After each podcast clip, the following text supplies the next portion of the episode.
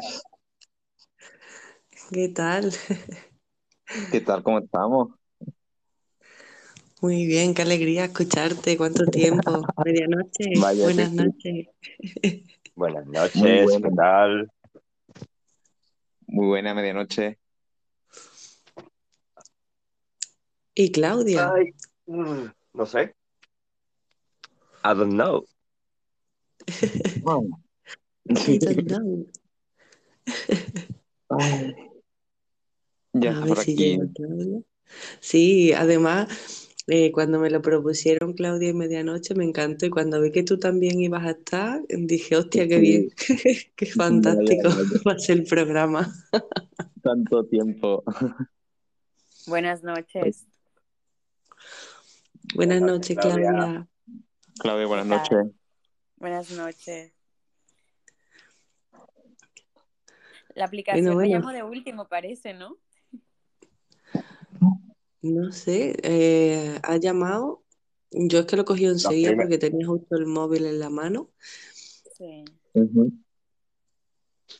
Los Yo primeros han sido, bueno, la primera ha sido Judith, Sí, Ah, el por eso, porque tenía el Caballero Oscuro y el tercero he sido yo. ah, ok. Bueno, chicos, pues vosotros diréis, es vuestro programa y nosotros encantados de que nos hayáis invitado. Esperemos que entre, un, que entre alguien. Yo no veo a nadie todavía abajo. Voy a compartir el show, ¿vale? Y no sé si verificar si nos vemos. Sí, sí, estamos, estamos visibles en la aplicación. A ver. Sí, bueno, si no ya se irán añadiendo. Sí.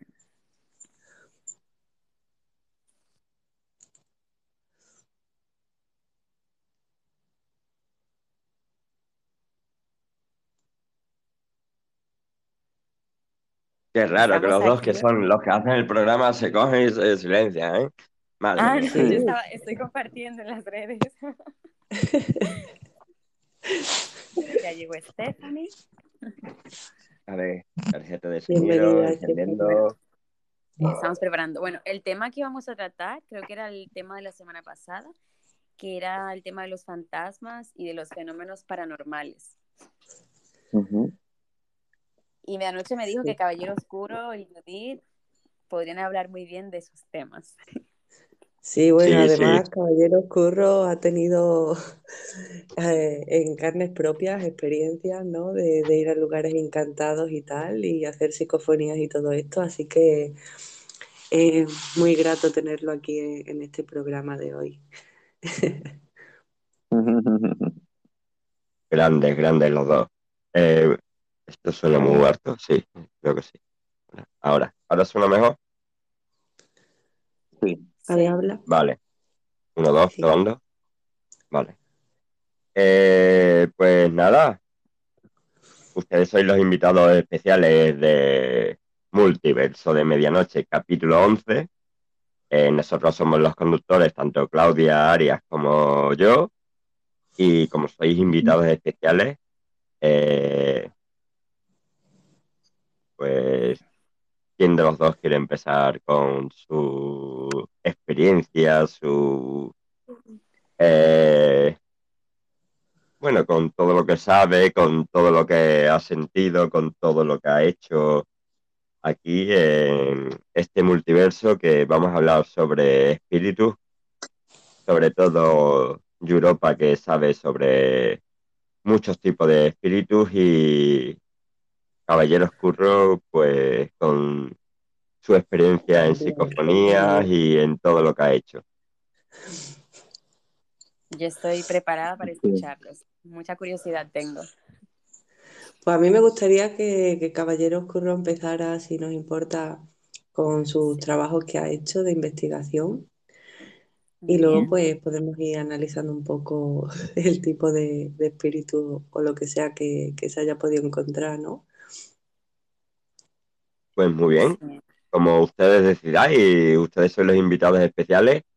Eh, nosotros estamos muy encantados de que estéis por aquí porque después de todo este tiempo que ustedes habéis estado hablando sobre estos temas que son interesantes para todos nosotros, pues como también sabemos que, que sabéis muchísimo del tema porque os hemos escuchado en muchísimos podcasts, aquí estáis y bienvenidos seáis y encantadísimos de que estéis por aquí.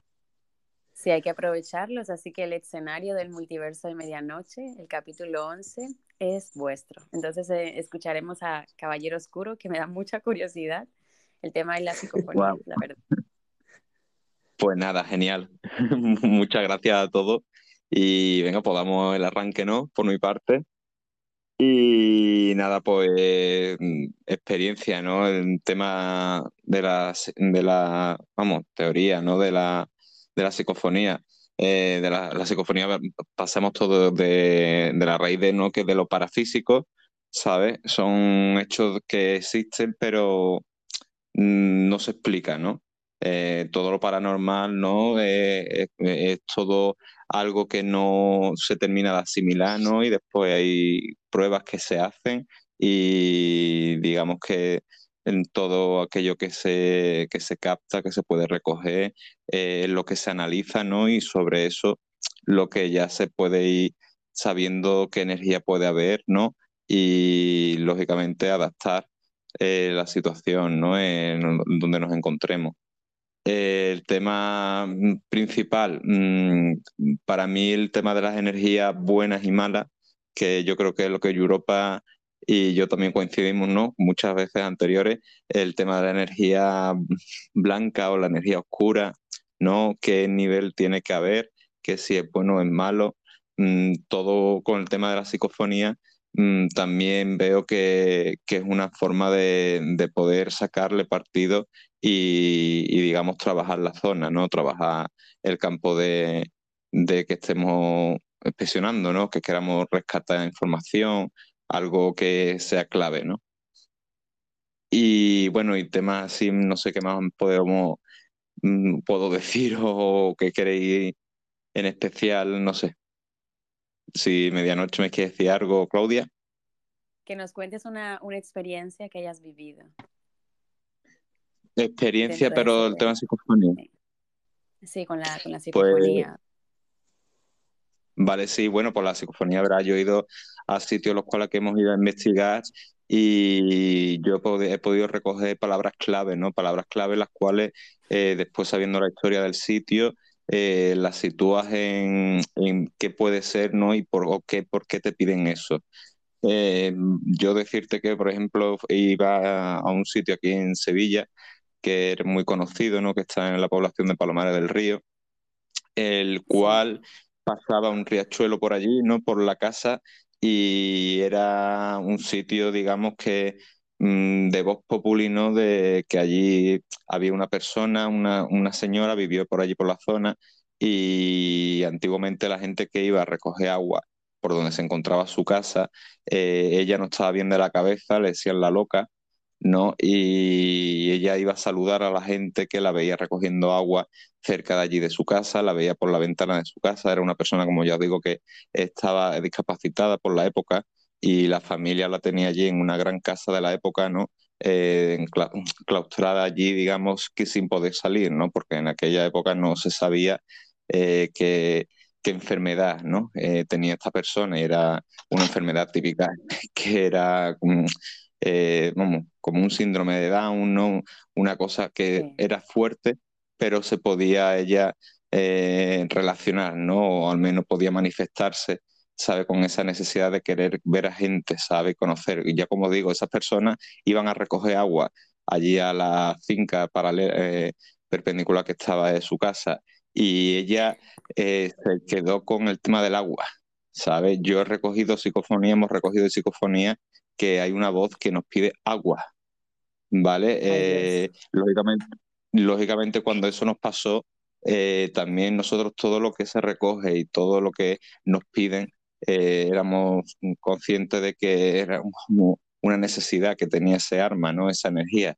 Y Sí. vamos, nosotros hemos llevado al día siguiente eh, luz, ¿no? Una vela con, con una botella de agua, ¿sabes? Se ha dejado como ofrenda por lo que se ha pedido, ¿no? Nosotros éramos de esa filosofía, todo lo que pudiéramos detectar o que nos pidieran, al día siguiente pues se iba, ¿no? Y se dejaba como ofrenda al día siguiente o tanto a los dos días siguientes, ¿no? Sí, Ya te digo, es lo que... Sí, Yo me quiero ir al momento cero, porque me da mucha curiosidad, en el momento cero en el que tú empezaste con esto, o sea, tu primera experiencia, ¿cómo la viviste? ¿Te asustaste?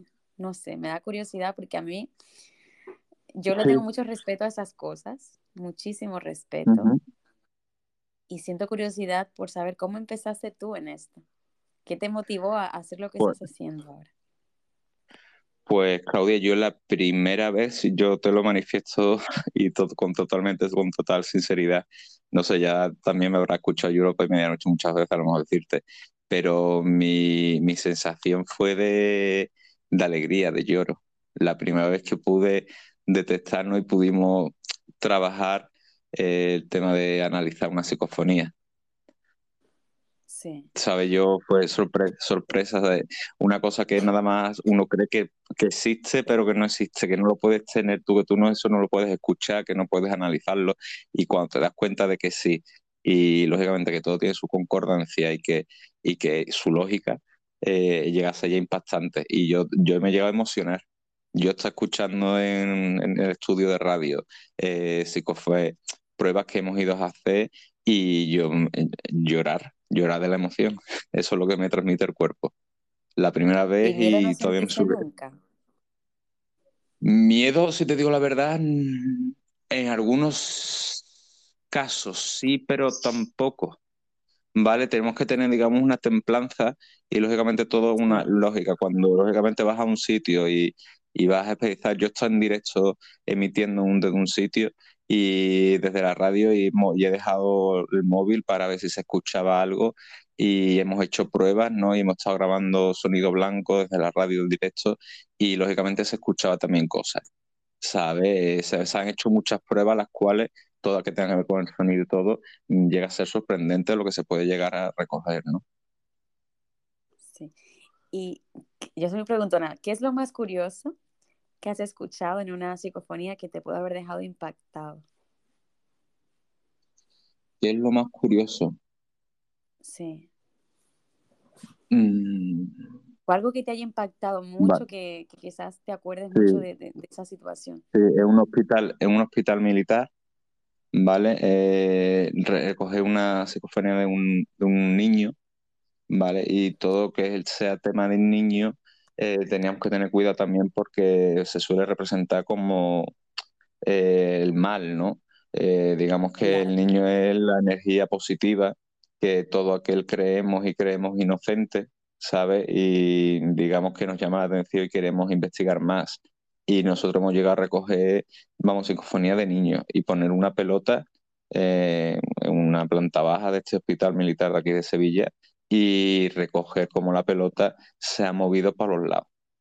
¿vale? Eso también lo hemos visto en persona, en una habitación que era un sótano y que no entraba en ninguna zona de agua, y vamos, de agua, perdona, de aire, y lógicamente escuchar después recoger, ¿sabe? Como un niño, como llamar nuestra atención.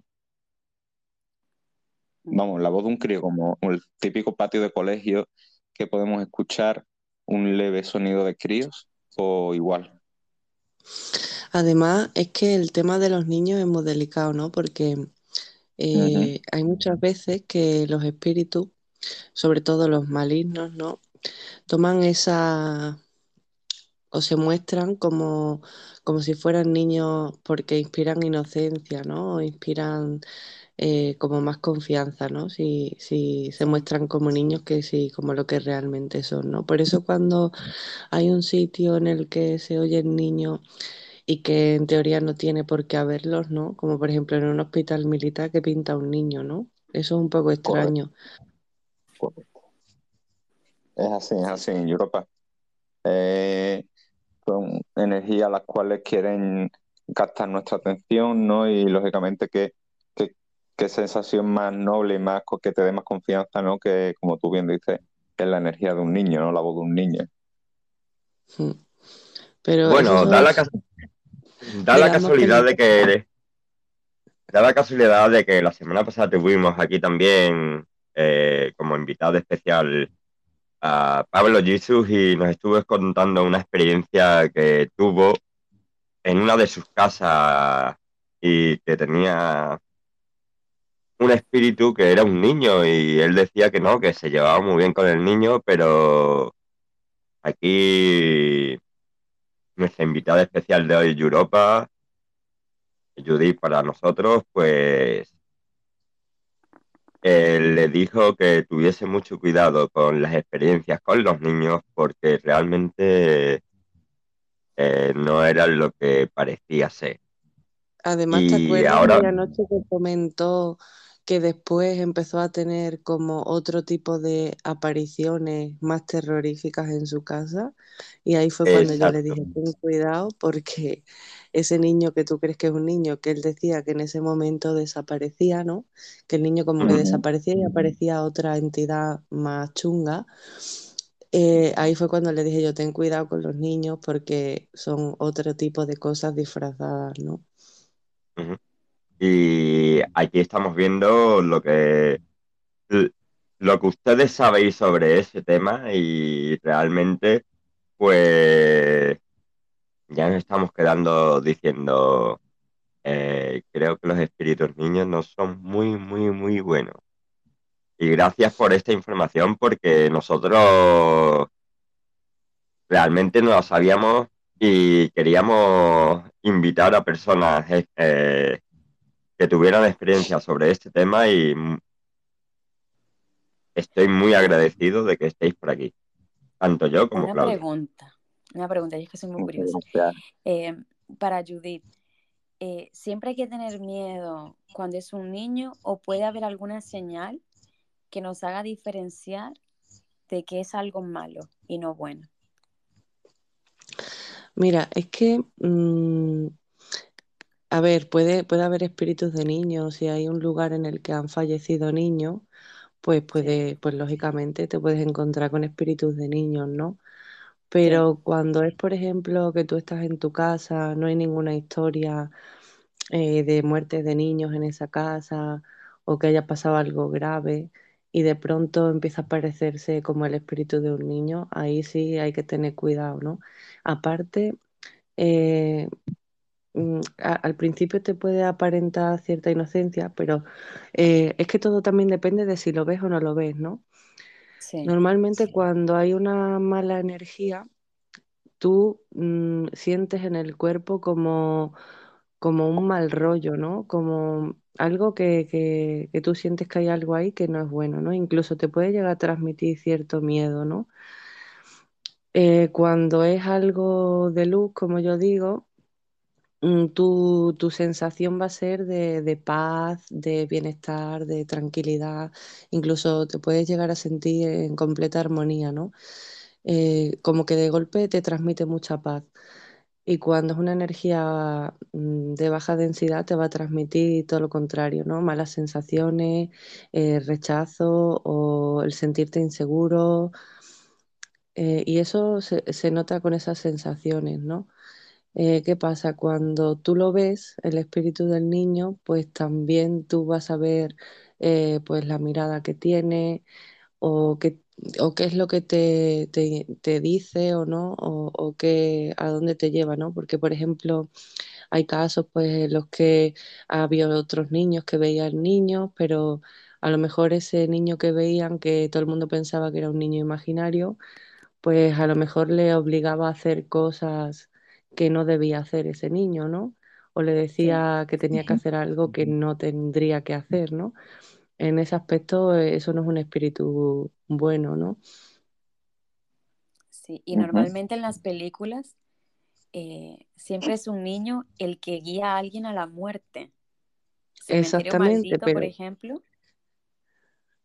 Pero eso sabes por qué, porque no es un, un niño en sí, es un espíritu de baja densidad que toma la forma de un niño y esos espíritus son los que te suelen llevar a que tú atentes contra tu vida. Sí, claro, porque tú crees en la inocencia de un niño, ¿no? Y pensarás, oh, es, un ángel, ¿no? El que, el que se me ha parecido. Y yo creo que quizás, como dices tú, por eso utilizan la, la forma y la esencia de un niño para que la otra persona o para que la persona pueda, se confunda, ¿no? Supongo. Totalmente. Se camuflan, muchas veces se camuflan. Ay, Dios mío. Mm. ¿Qué más? ¿Qué más pregunto? ¿Y experiencia, Judith, con algún fantasma eh, has tenido tú? O sea, yo, yo parezco la periodista, ¿eh? pero yo pregunto todo. Yo creo que tanto yo como el Caballero Oscuro hemos tenido experiencias, ¿no? Pero yo he tenido tanto buenas como malas, ¿no? Pero, pero vamos, las malas, pues la verdad que la primera vez que me sucedió algo que todavía no estaba metida ni en el mundo espiritual ni nada, eh, me han pasado muchas cosas, ¿no? De hecho, lo primero que recuerdo eh, así que, que me pasara es cuando era una niña, ¿no?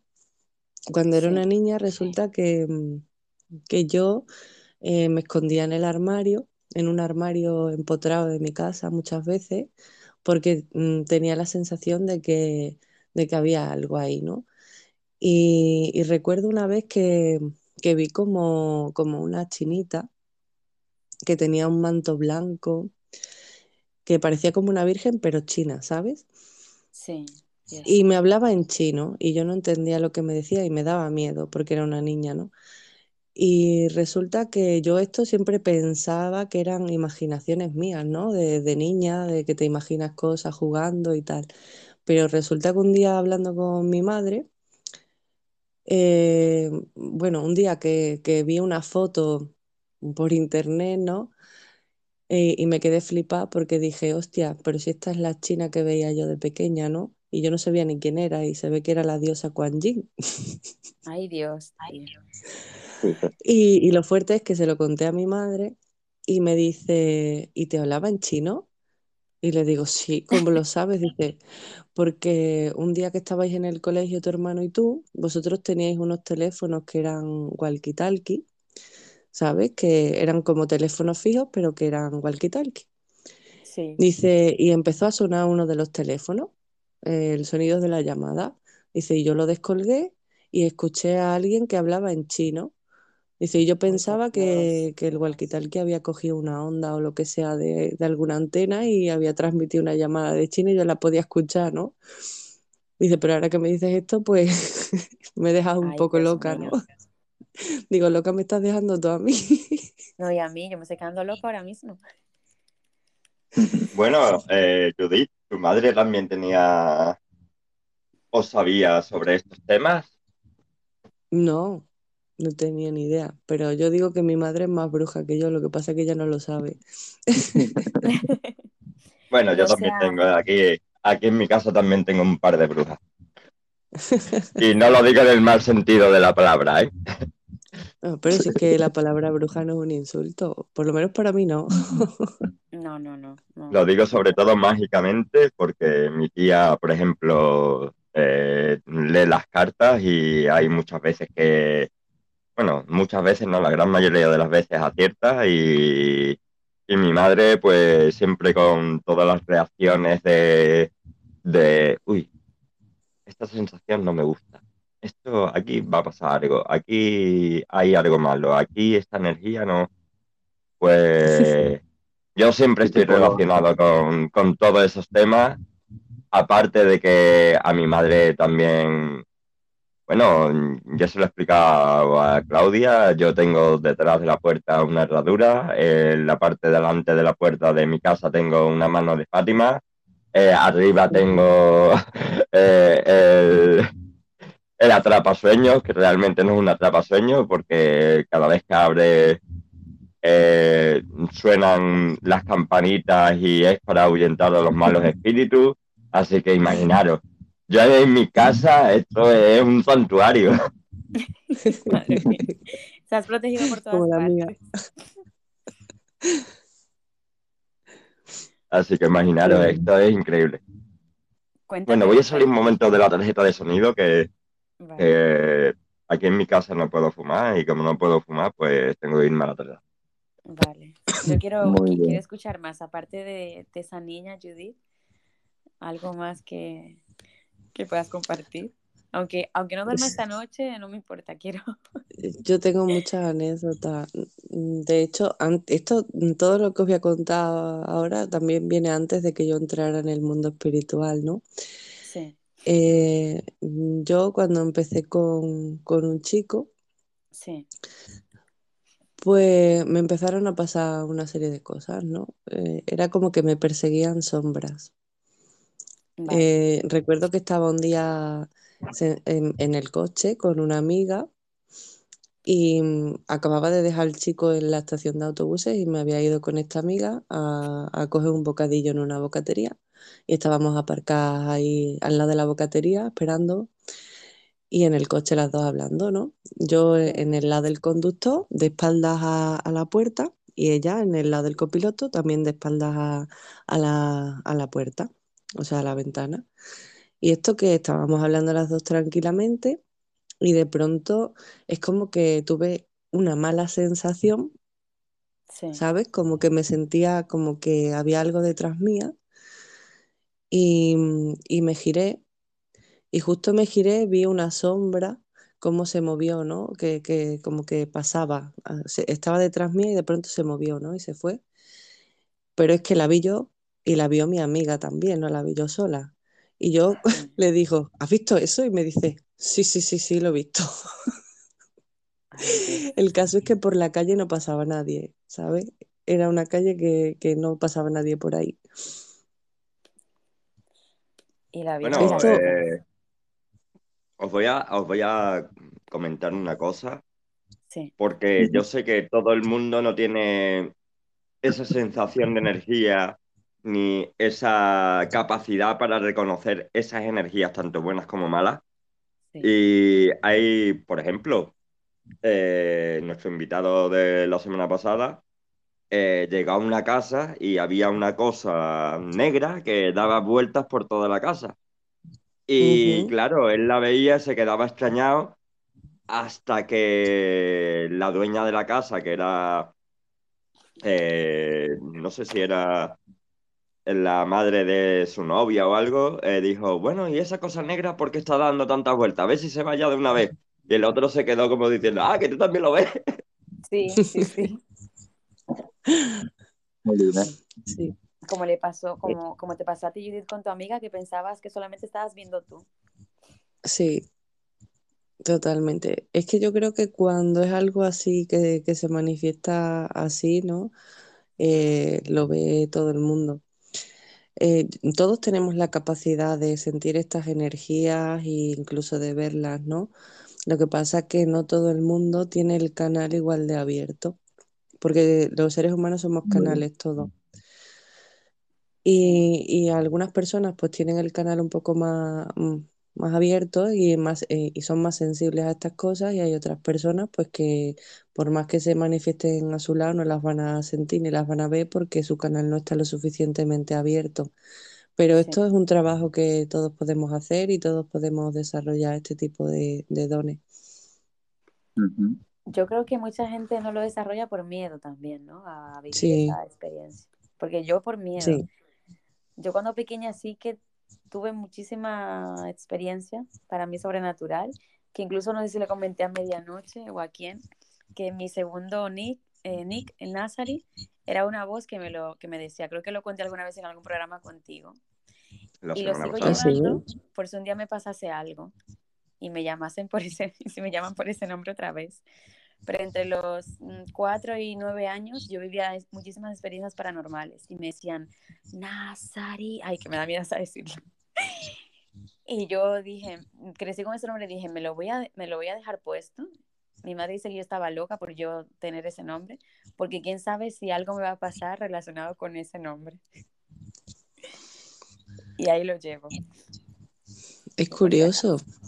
Sí, Yo tengo O una sea, pregunta a- para, que para Caballero Oscuro, sí, que como él vive por aquí, por mi zona, y hemos tenido la ocasión de, vamos, nosotros nos conocemos antes de, de aquí de Estéreo, muchísimo antes de Estéreo, y fue casualidades de la vida, porque él vivía en el Rocío y yo vivía a 15 kilómetros de él, vamos.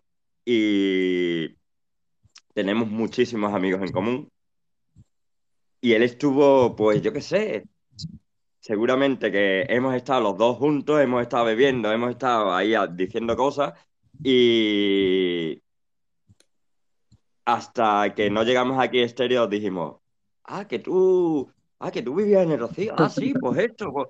Ya, ya nos quedamos como diciendo, pues mira, nos conocemos desde hace mucho tiempo, eh, da la casualidad de que nos hemos reencontrado aquí en estéreo, pero Pues sí. mi pregunta es, ya que viviste aquí en la zona, eh, ¿fuiste al famoso hospital Manuel, Manuel Lois?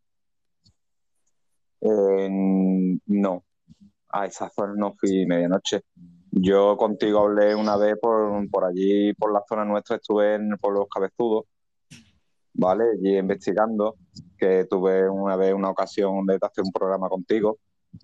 Eh, y, por la, y por el hospital ese que tú me estás refiriendo, no, ¿qué pasa allí? ¿Qué hay allí?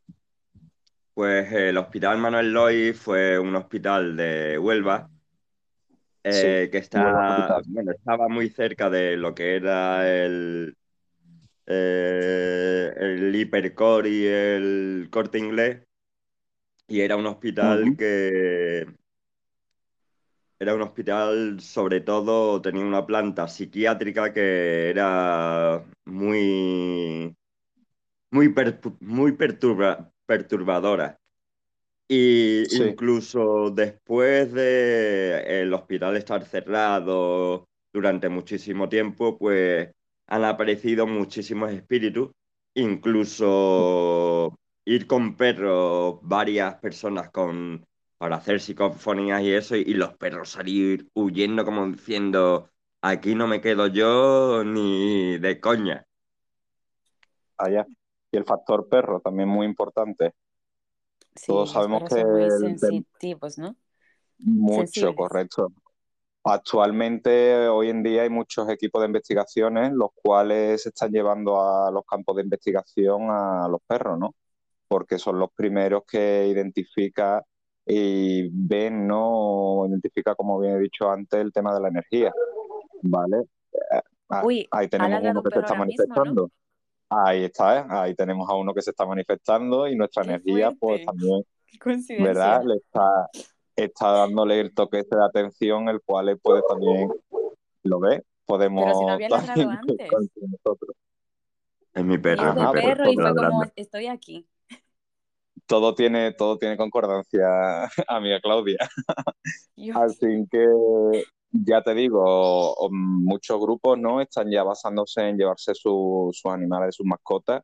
Y lógicamente la mascota siempre tengamos en cuenta que la mascota de una persona que vaya a un sitio a investigar, ahí hay un nivel, ¿no? Digamos, un nivel, hay una estabilidad, vale, enérgica entre ese ser y ese animal, que lógicamente al, al romper ese equilibrio, esa energía, ¿no? Y el animal sentir ahí esa discrepancia de energía es cuando en la tranquilidad, en la estabilidad esa es donde se manifiesta y muchas veces es certero un 80%. Eh, se comprueba que pasando detectores de movimiento, pasando eh, sensores de temperatura, se llega a identificar ese punto al cual el animal nos indique esa anomalía, ¿no? Bueno, y no solo, bueno, no solo los perros, eh, los Los gatos, gatos. uf, los gatos no veas. Yo cuando mis gatas se quedan mirando a un sitio, ahí mirando fijamente, y, y le hago así a la gata como diciendo, oye, ¿qué, qué- qué estás mirando?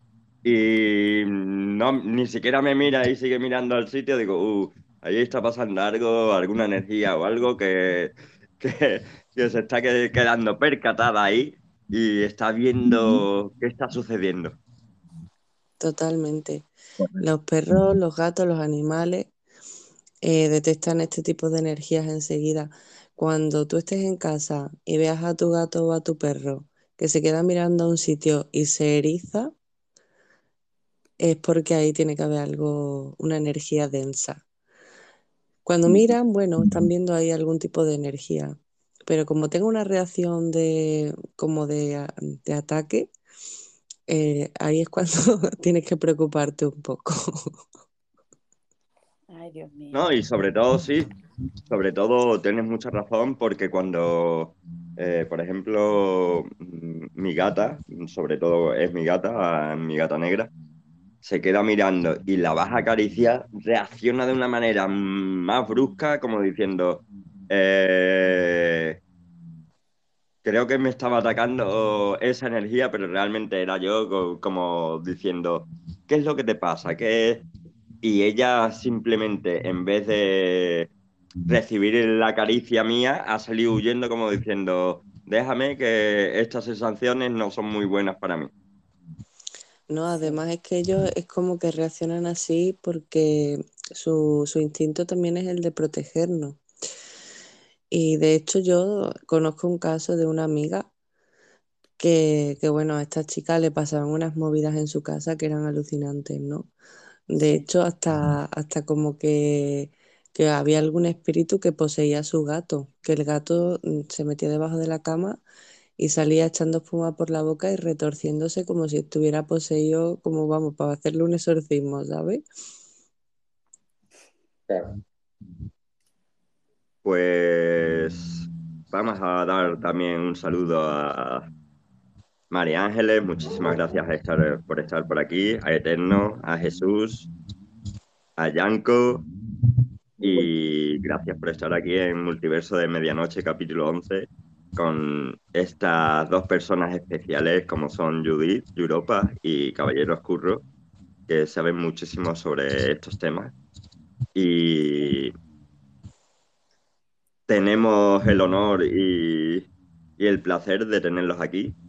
Así que si queréis preguntarle algo referido sobre este tema, pues ya sabéis, eh, tenéis ahí el botoncito de, del micrófono y podéis preguntar lo que queráis. Yo tengo una pregunta eh, para Tu pregunta lo que quieras, Claudia. Yo veía antes un programa, creo que se llama Casa Fantasmas, y o sea, era, eh, hacían eso también de la, de la psicofonía, ¿no? ¿Tú alguna vez llegaste a hablar con algún espíritu? Por ejemplo, preguntarle qué quieres y que te responda por psicofonía. Eh, si te digo la verdad, he tenido más respuestas en tema Ouija. ¿Vale? En tema Ouija sí he tenido más respuestas en tablero.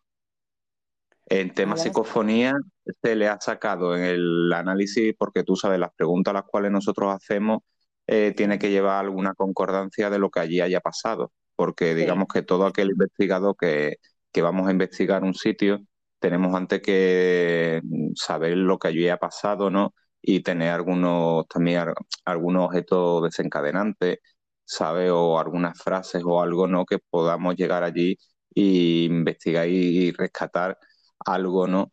De, sobre lo que allí pasó o el alma o la energía que allí queda, ¿no? Y ya te digo, yo en tema de Ouija mm, sí he tenido mucha más respuesta, pero lógicamente yo el tema Ouija eh, con las personas a las cuales yo iba eran especialistas. Eh, si te digo que eh, el canal que ahí teníamos, ¿no? que era el cual se abría la sesión de Ouija, era una persona que, que canalizaba las energías ¿no? Y transmitía, digamos, nos ayudaba ¿no? a poder desarrollar las preguntas y respuestas. ¿Sabe? Porque yo sigo diciendo que mm, no hay sesión de Ouija de mientras que no haya una persona a la cual pueda canalizar esa energía, ¿no? y transformarla para poder llegar a tener una respuesta.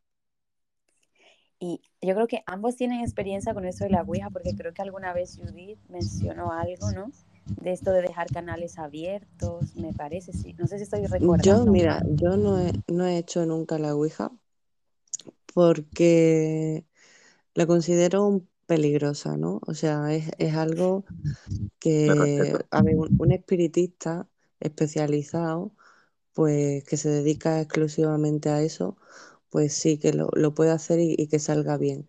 Pero una persona que no tenga experiencia con ello, pues le puede ir muy mal el, hecho de hacer una Ouija. Yo siempre aconsejo a, todo el mundo que, que no haga una Ouija, porque mm, una Ouija, si tú la abres y no sabes cerrarla correctamente, mm, te puedes llevar eh, energías muy chungas y que te pueden llegar a provocar incluso que te mates, ¿no? Entonces hay que tener mucho cuidado porque la Ouija abre, abre portales y tú no sabes qué hay detrás de ese portal que estás abriendo, ¿no? Puede que sí que te conteste algo que haya ahí o puede que aparezca algo muy negativo, ¿no?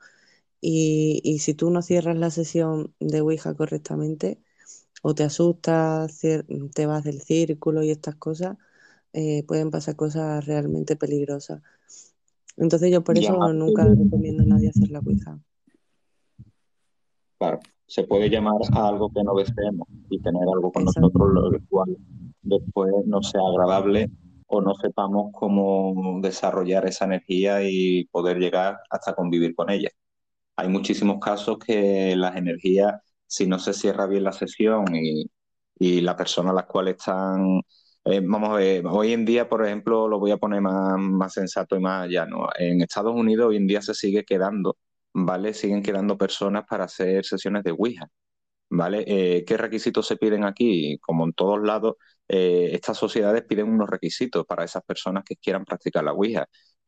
fijaos qué cosa más, más chocante, ¿no? Que uno de los requisitos principales sea que no hayas matado nunca a una persona. ¿vale? Eh, estamos hablando de, lógicamente, de la sociedad de Estados Unidos. Eh, estas personas las cuales quieren involucrarse en estos temas mm, son, la gran mayoría son personas un poquito perturbadas, ¿no? Personas las cuales mm, no están bien situadas. ¿Qué pasa? Que en el tema Ouija, estas personas, este perfil de personas, no son adecuadas para estar en una sesión. ¿Por qué? Porque pueden, eh, su energía o sus pensamientos pueden crear una inestabilidad, la cual también se puede haber perjudicado en una sesión de Ouija y pueda, lógicamente, eh, empeorar o, digamos, mm, fastidiar a las otras personas, ¿no? Por el mero hecho de que esa persona mató, por decirlo algo, mató a una persona y ese ser, esa alma, no ha quedado en pena y le siga a, ella, a esa persona y esa persona eh, piensa en ella en una sesión de Ouija y puede ser, lógicamente, una cosa perjudicial. Por eso, fijaros que es que hasta piden requisitos no de no, no hayas matado nunca en la vida. O sea que hay personas que matan y se, y se meten en una apertura, ¿no? En una sesión de Ouija sin ningún problema. ¿Vale? Que también hay unos grandes requisitos los cuales tú dices. Sí, sí, sí, verá. Eh, ya te digo, te digo la, la, la, opción más chocante porque podemos informarnos y podemos verlo, ¿no? Y, y sí, es una cosa que chilla. Eh, claro, es que no sabes con quién te vas a reunir, no es que no sabes tú con quién te vas a sentar. Por eso yo he arrancado un principio, lo he dicho, mm, yo gracias a Dios me dio respeto el día que a mí me presentaron el tablero, pero a la vez que me dio respeto me dio una garantía porque yo estaba con especialistas. Yo estaba con personas que me llevan muchísimos años siendo seguidor de ellos, viendo cómo trabajaban por YouTube y me depositaba confianza totalmente. Todo aquel que venga de un profesional eh, es otro grado y es otra, situación distinta, ¿no? Pero ya te digo, hay que conocerse y tenemos que conocernos hasta para poder practicar esto, ¿no? Sí. ¿Y alguna experiencia con la Ouija que, no sé, que quieras compartir? ¿Alguna experiencia? Pues ya te digo, yo por mi parte al menos, no sé ya Europa como ha dicho, no ha tenido ninguna personalmente. Yo lo, más fuerte que he tenido ha sido como movimientos, impulsos de, la horquija, ¿vale? La horquija es la herramienta la cual utilizamos para, para el punto de energía que se concentra. Y hemos estado tres personas, ¿no? Situándonos con los dedos el punto de energía y ha habido impulsos, movimientos mm, de, derecho tres veces, ¿sabe? A la derecha, a la derecha y a la derecha, que eran ilógicos, que eran impulsos que se generaban por, por el campo de energía al cual se creaba en el tablero. Yo, por ejemplo, yo tuve, yo hice la Ouija, tenía 12 años o 13. Y eh, lo hicimos en un tablero que hicimos nosotros realmente, porque lo dibujamos nosotros, y utilizamos un vaso. Eh, la casualidad es que el tablero, o sea, el vaso y eso no se movió, pero lo que sí apareció fue una mancha negra en el techo. Ese día estaba lloviendo, en verano, ¿eh? Eh nosotros tenemos la certeza más o menos de que esa mancha podría ser una humedad, porque a los tres días se fue. también se fue porque si estás en verano en el Rocío, que por ejemplo Caballero Oscuro lo sabe, el calor Sí. es mortal, vamos. Totalmente. Así que no sabemos si fue eh, algún espíritu, alguna energía o algo que se manifestó eh, en lo que fue ahí en el Rocío. Y además fue en el en la, en la casa ayuntamiento donde se hacían las colonias, Sí. pues ahí fue. Eh, no sabemos si fue mm, por alguna energía que causó eso o simplemente de que ese día, como estaba lloviendo por la noche, una de estas de las lluvias torrenciales que caen en- aquí en verano, y no sabemos si fue una mancha de humedad o fue una energía que se creó ahí o algo. Eh, mm, te tengo que decir con certeza que el vaso no se movió. No, no, no centraste, no viste nada, ¿no? Raro. No. No, no, no vimos nada raro. Lo único raro que vimos es que arriba justamente del tablero se formó una mancha negra, así grisácea, oscura en el techo, pero esa noche estaba lloviendo. Y el, mm, no sé, a los Sí, tres días desapareció. ¿Pero esa mancha estaba cuando empezasteis a hacer la Ouija o no? No, ¿Y salió mientras la estabais haciendo? No, sí, justamente cuando nos dimos cuenta miramos al techo y estaba la mancha negra.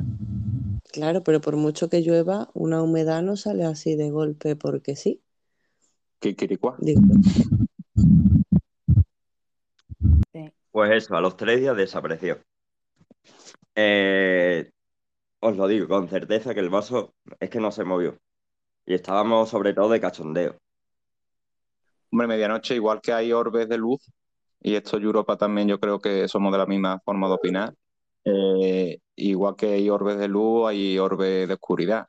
Eh, todo lo que sea, digamos, abrir este portal, eh, puedes abrir una cosa oscura, que no llegó a finalizar su meta de poder mm, manifestarse hasta un punto del cual ustedes podéis o, o podríais haber sugestionado o daros más cuenta, posiblemente.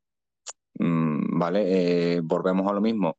Eh, lo que tú hagas lo puedes hacer. Vamos a ver, aquí no es perfil de decir, no, eh, vamos a ver qué sale de aquí. Nadie sabemos canalizar esta energía, pero vamos a ver qué sale. Vamos a ver, señores, salir si sale. ¿Sabes? Lo que te estás arriesgando, que no sabes lo que va a salir, ni cómo vas a cerrarlo después, ni si lo has cerrado bien, todo lo que he dicho con anterioridad Europa, que es el peligro de todo esto. ¿Vale? Que es que no, nos llama la atención de una cosa que es que vamos a tener respuestas o vamos, y vamos a tener también una posible desgracia. Pero ya te digo, mm, la caja de, una caja de Ouija se ha vendido toda la vida de Dios y podemos ver el formato en Google es un juego infantil, que se ha vendido de toda la vida de Dios como un juego infantil, ¿no? Y todo aquello pues siempre llamó la atención y cuántos portales se abrieron en su época, gente inocente que no sabía qué tenía en sus manos y lo compraba en el departamento de juegos, ¿sabes? Y qué gente ha traído desgracia y cuántas cosas han escuchado sobre este tema, que es la mala fama que se ha creado de todo esto, yo creo. Porque vamos, un portal que se ha llegado a escuchar, mmm, vamos, yo no sé si conoceréis a, a Gran Germán de Rumosa, este hombre grande psicólogo, eh, parapsicólogo, ¿vale? Investigador, una persona que tuvo mucho que ver con el grupo Secta, que fueron de los primeros grupos que se crearon aquí en España de investigaciones, y este hombre mm, es el famoso mm, captador ¿no? de la psicofonía maldita. ¿Vale? Que podemos escucharla hoy en día, la podemos escuchar en YouTube de, Don Juan de Argumosa. Para mí es la excelencia, para mí es el tío que, que te explica y te sabe decir perfectamente grados de, de personas que pueden detectar psicofonía, ¿vale? Que te está el grado A, el grado B, el grado C, ¿vale? ¿Cuál de, de estos puntos tú te sitúas? ¿Por qué grado de, de sensitividad tienes, ¿sabes? Para poder escuchar y desarrollar una psicofonía. Ya te digo, y el tema Ouija, igual, ¿no? Mm, hay personas que pueden llegar a canalizarlo, pueden llegar a, a, a mostrarnos algo, pero muy difícil a lo de medianoche, lo que te vengo a referir. Pudo llegar a ser algo y a lo mejor demos gracias a Dios, ¿no? Que, que esa mancha oscura no salió, no dio la cara por otro lado. Sí. ¿Puedes por favor repetir el nombre del señor que dijiste? Sí, con mucho gusto. Germán de Argumosa. ¿Vale? Germán. Germán de Argumosa. De Argumosa. Vale. Sí, muchas este, gracias. este hombre, nada, pues mm, vas a ver trabajos suyos que ya os digo, ya todos los escucha. Os animo a, a escuchar el fragmento de la gran famosa psicofonía maldita, ¿vale? Que se manifiesta el mismo diablo. Eh, el voy a que poner lo... hasta un poquito, me voy a atrever, así la encuentro, poner un, un aunque sea 10 vale, segundos. Sí, sí. Correcto. Ponla, y vas a ver tú que, que eh, vinieron hasta especialistas americanos, ¿vale? Para llegar a analizar la psicofonía para saber que si eso era verdad, ¿no? Y, y se fueron tan sorprendidos como que mm, le dieron todo el mérito y toda la, el, el, de saber que es que acertó ¿no? con esa psicofonía y ahí el que se manifestaba era el diablo. Sí. Aquí incluso en el vídeo te pone una advertencia. Si eres si sensible, escuchas, no, no veas este vídeo. Uh -huh. Pues Claudia. No sé si los oyentes están no, preparados, ¿eh? Eh no lo veas, pero pon el audio. pero que aparece, aparece un chico explicando algo antes. A ver de los 80 principios de los 90 en un chalet en los alrededores de Madrid, el doctor Argumosa grabó lo que se hacía este chalet y hablar pues, de cosas. Ponía un tema, habrían debate, preguntas. Voy a adelantar mejor, ¿no? Por si acaso. Con ministros, gente importante, embajadores. Voy a ir adelantando, ¿vale? Vale, un poquito, sí. Que si no.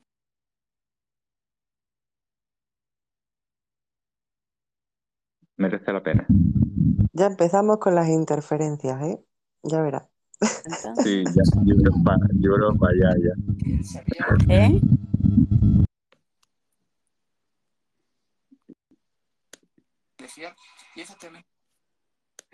Si quieren vayan hablando, voy a mutearme yo hasta, hasta que llegue el momento en el que empieza a sonar, ¿vale?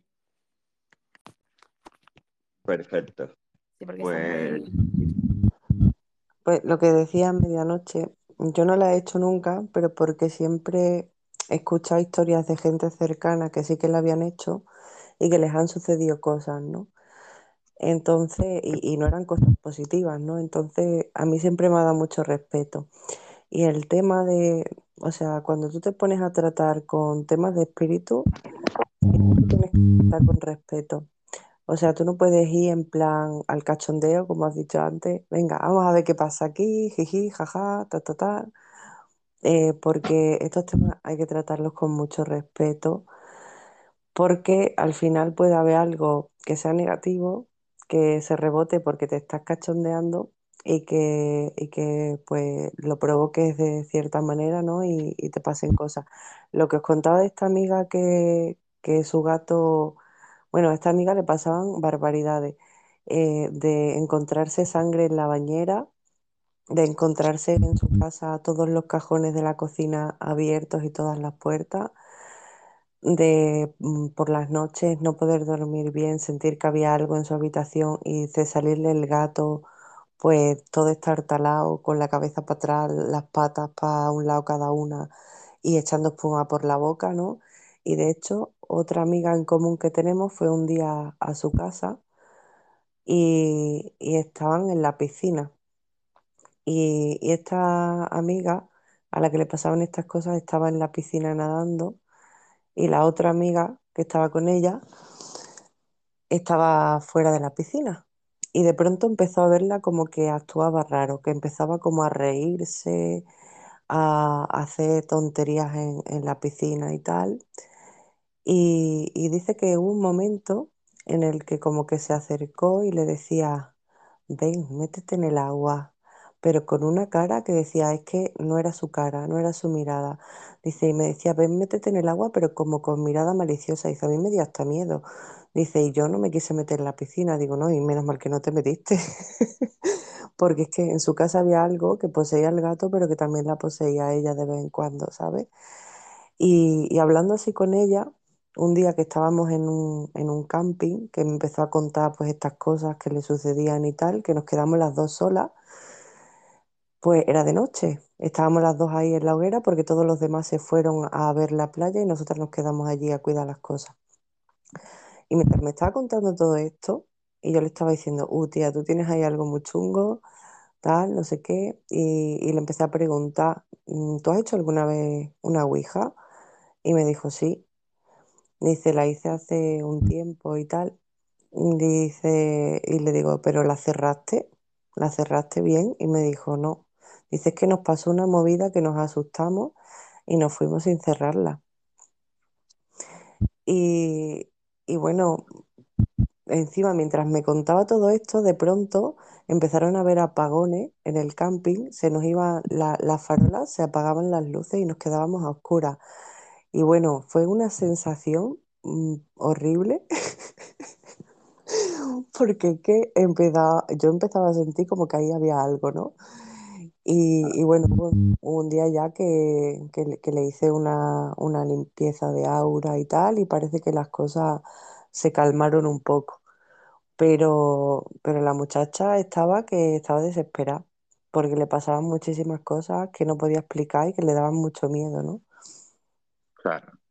Yo, si me permite, Europa, si me permite, Claudia, eh, y Omar, eh, y Medianoche, yo lo que os voy a decir es que yo me he escuchado situaciones cuando salíamos en la radio eh, de llamarnos gente de México, ¿vale? Y decirnos que habían hecho ellos mismos un tablero de Ouija, ¿vale? Y que no sabía si podía llegar a poder trabajar con él. Vale, y esas preguntas las teníamos casi a diario. Era en la zona de México, es una, como bien sabe Judith, es una zona muy derivada, muy creyente en la muerte, vamos, todos lo sabemos también, eh, muy creyente en la muerte, ¿no? Eh, y lógicamente ellos quieren como tener siempre esa conexión con ellos. Y muchas veces eh, llegamos a analizar que si el, el tablero podíamos comprarlo o podíamos hacerlo nosotros, que qué podía llegar a ser más factible. ¿vale? Mucha gente se creía que un tablero comprado eh, con su sol, su luna, su sí, su no, era mucho más factible que elaborarlo nosotros. Y es totalmente al revés. Eh, se comprueba y hay también unos estudios que se hicieron que si tú haces tu tablero de Ouija, tú haces tu portal de trabajo, tú, es tu mesa de trabajo. Digamos, en el tema paranormal, el tablero Ouija no se dice tablero Ouija, se le llama mesa de trabajo.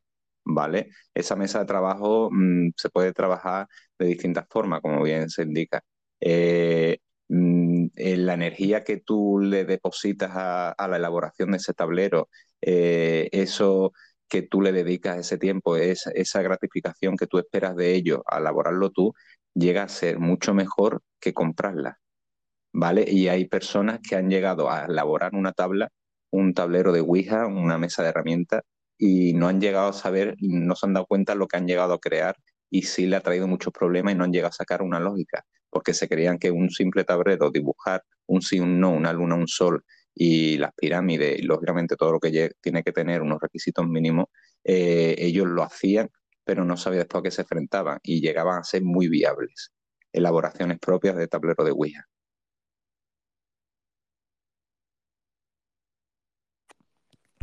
Yo estoy Ok. totalmente de acuerdo, porque cuando tú estás creando algo, lo estás creando con tu energía, lo estás creando con una intención y eso ya le estás dando como el poder.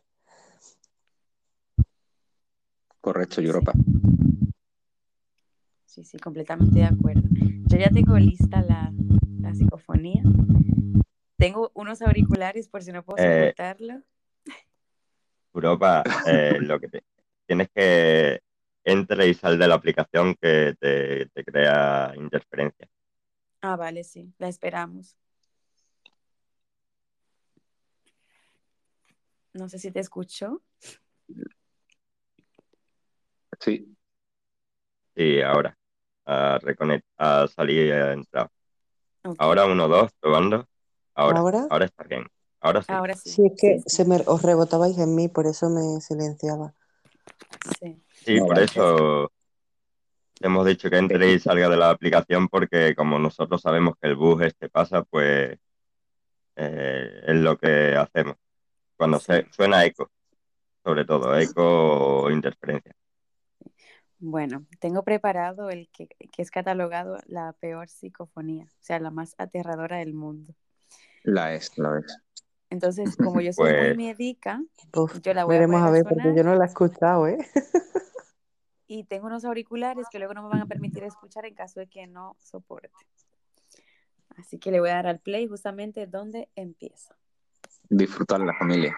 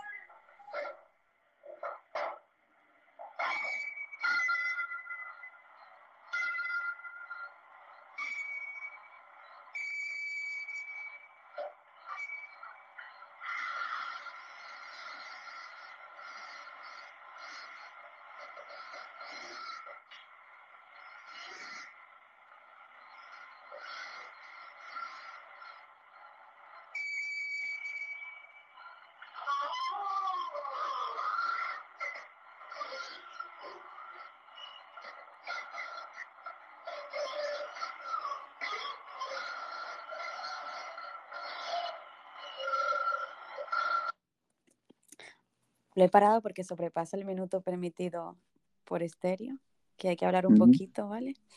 Muy bien. ¿Alguien ha distinguido algunas palabras?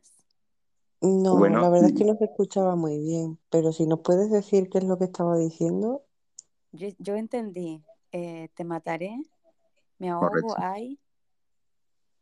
Eh,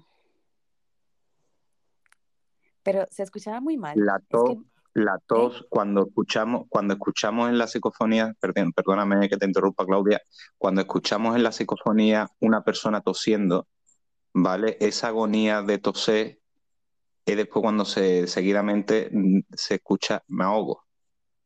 Sí, sí, me ahogo también, sí, me ahogo. correcto, es como si se, como como si no pudiera respirar. ¿Vale? A lo que hablábamos con anterioridad del tema de la voz de un niño, podemos llegar también a escuchar en el fragmento que tú nos has puesto eh, la manifestación de un niño, ¿vale? Llorando.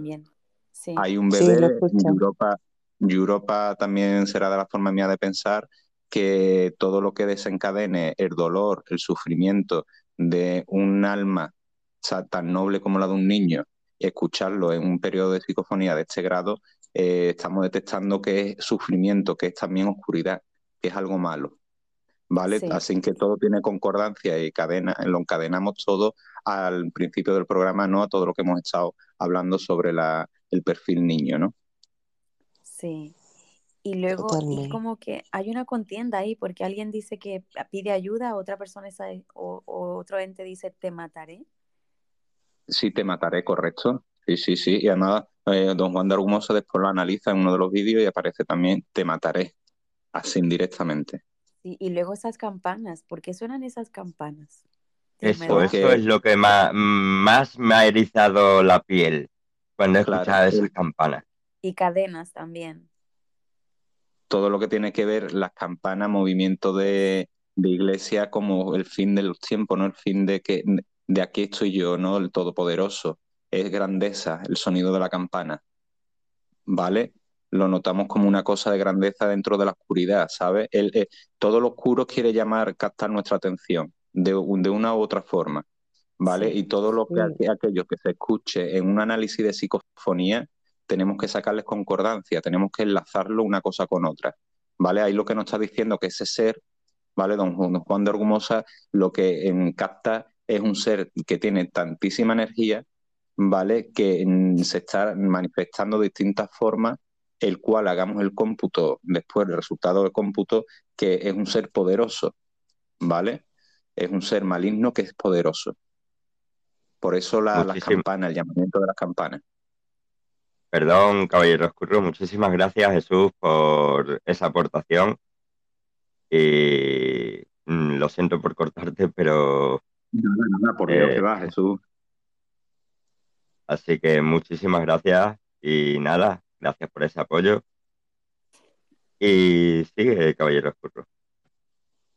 Nada, sí, ya, ya te digo, me, has interrumpido, pero estaba finalizando ya el argumento, ¿no?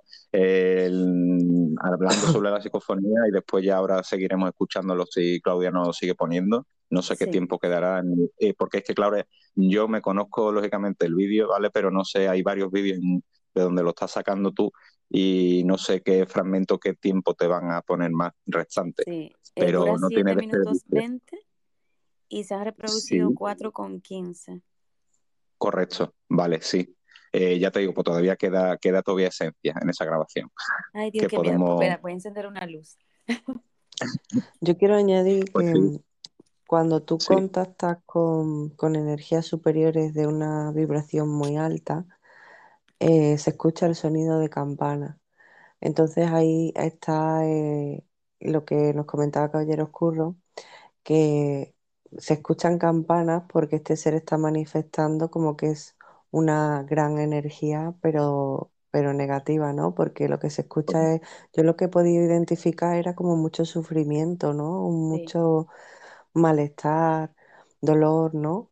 Había maltrato también, como que pegaban a alguien también, se escuchaban los gritos. Claro. Por eso te digo, cuando, cuando escuchamos este tipo de cosas, la energía que hay pues no es de luz. Bien, niño. Oh, eso sí que es luz. Eso sí que es luz. Sí, la más pura. Vaya que sí, pues ya te digo, Europa y yo somos partícipes de la misma opinión sobre esta grabación y, todo tienes que sacarle, Claudia y, y Medianoche, tenéis que sacarle una concordancia al cómputo total, ¿no? De lo que ahí se capte. Sí, voy, a, voy a ponerla a continuación. Estupendo. Por mí no hace falta, ¿eh? Yo tengo miedo, miedo. Mira, yo he encendido la luz de mi habitación, pero ahí voy. Europa, todavía a la hora que es podemos hacer estas locuras. Más tarde no. Eso, a partir de las tres no, ¿eh? No, no, no. Así que dale caña. Además, a los espectadores yo creo que estas cositas le llaman la atención y ya que podemos darlas a conocer, eh, cautivamos un poquito más a, a nuestros oyentes. Vale, pues ahí vamos con la continuación.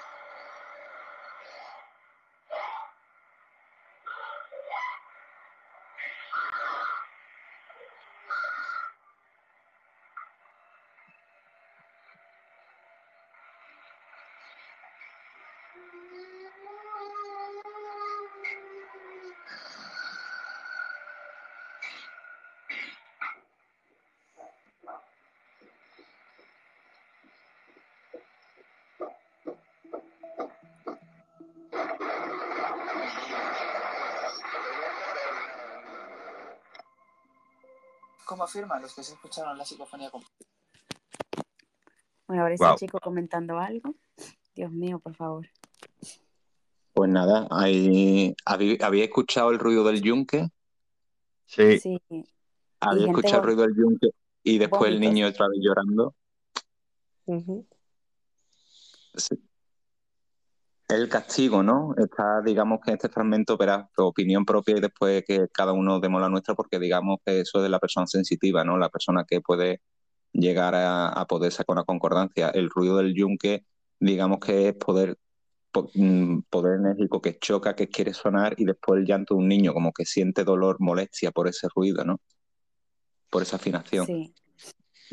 Y luego esas palabras eh, se repite, o sea, ponte, ponte contra la pared, puta, puta, puta. Eso se oyó bastante claro. Sí, claro, todo dolor, dolor y, vamos, y seguramente se, se, podrá escuchar hasta la voz de la madre, ¿no? Del niño, que la madre sufra dolor y, y tú sabes que siempre los niños con las madres tienen hay una conectividad especial, ¿vale? Que también Europa sabrá de este tema y nos podrá también hablar un poquito. Eh, la, la, conectividad que hay ¿no? De, del útero materno cuando esa conectividad se queda siempre. Y el dolor que puede llegar a tener tu madre, tú algunas veces se puede reflejar en ti también, ¿sabes? Sí. Esa conexión y esto también puede llegar a ser de ese grado. Wow. Es que hay un, un vínculo eh, cuando la madre tiene al bebé en el vientre, eh, piensa que está conectada al bebé por medio del cordón, o sea, la madre y el bebé están conectados por el cordón umbilical, ¿no? Que luego pues nos queda el ombliguito, ¿no? A todo, pero eso es signo de esa conexión con mamá, ¿no? Cuando estábamos dentro en su útero. Y, y todo lo que sentía mamá mientras estábamos dentro de ella, nosotros también lo hemos sentido, ¿no? Y entonces esa conexión no se rompe nunca, aunque nos corten el cordón umbilical, ¿no? Hay momentos en los que, o, yo no sé, yo creo que a todos nos pasa, ¿no? Pero que es como que cuando mamá sufre es como que nos afecta de una manera más particular, ¿no? Como que queremos siempre eh, evitarle sufrimiento. Sí. Totalmente, yo creo ¿Y cómo, o sea, cómo se le puede explicar a una persona escéptica en este tema, que se puede escuchar voces en una habitación vacía. No, es que no sé. No sé, no sé. Es algo que yo digo, yo ahora mismo estoy en mi habitación y quién sabe cuántas cosas están pasando aquí, yo no me entero. Porque no tengo tanta sensibilidad, ¿no? no sensitiva. Eh, la persona, claro, la persona a la cual el perfil que puede situar energías o, identificarla es la persona sensitiva. Eh, yo te digo, Claudia, yo te lo digo de corazón, eh, yo cada vez que iba a una investigación mm, más sensitivo me ponía en sí. Eh, yo he tenido situaciones en mi propia casa, ¿vale? Que yo creo que a Europa ya medianoche sí se la mostré en su día. Tengo fotografías, ¿sabe? Que mm, en un cuadro, mm, yo solo por la noche, en mi casa y yo por aquella época tenía la cámara térmica, ¿vale? Yo invertí en herramientas de investigación, ¿sabes? En caja, fantasma, la equipó y yo en esa época pues lo tenía por la típica en la mesa de salón, ¿no? Tenía la cámara y yo estaba intranquilo, notaba algo. Mi pareja por aquella época estaba durmiendo, sus hijas también, y me decidí a captar, a coger unas fotografías del salón ¿Cuál fue mi sorpresa, Claudia? Que un cuadro de mi pareja, que era un cuadro, nada, de un mantel con una fruta, ¿no? Eh, llegué a ver eh, la cara de una mujer mirándome, ¿vale? Eh, asomándose al cuadro y, sin, y se ve lógicamente el rostro de la mujer, perfil de mujer, y se le ve los ojos sin ojos, se le ve la cuenca de los ojos vacía. ¿Vale?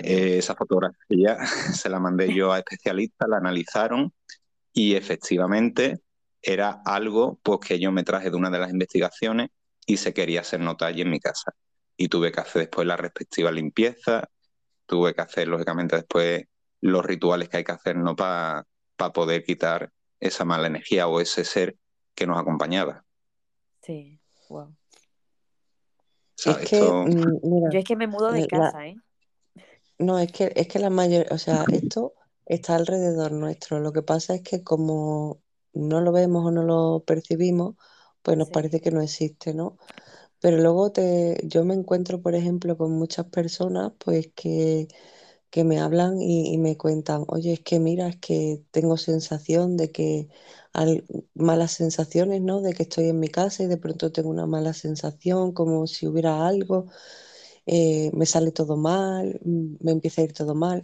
Eh, hace poco me, me escribió una amiga de una amiga y me contaba que ella trabaja en un hospital y que mm, cuando- cada vez que va al baño eh, tienen unos grifos que son automáticos, ¿no? Que tú le pones las manos debajo y el grifo pues echa el agua.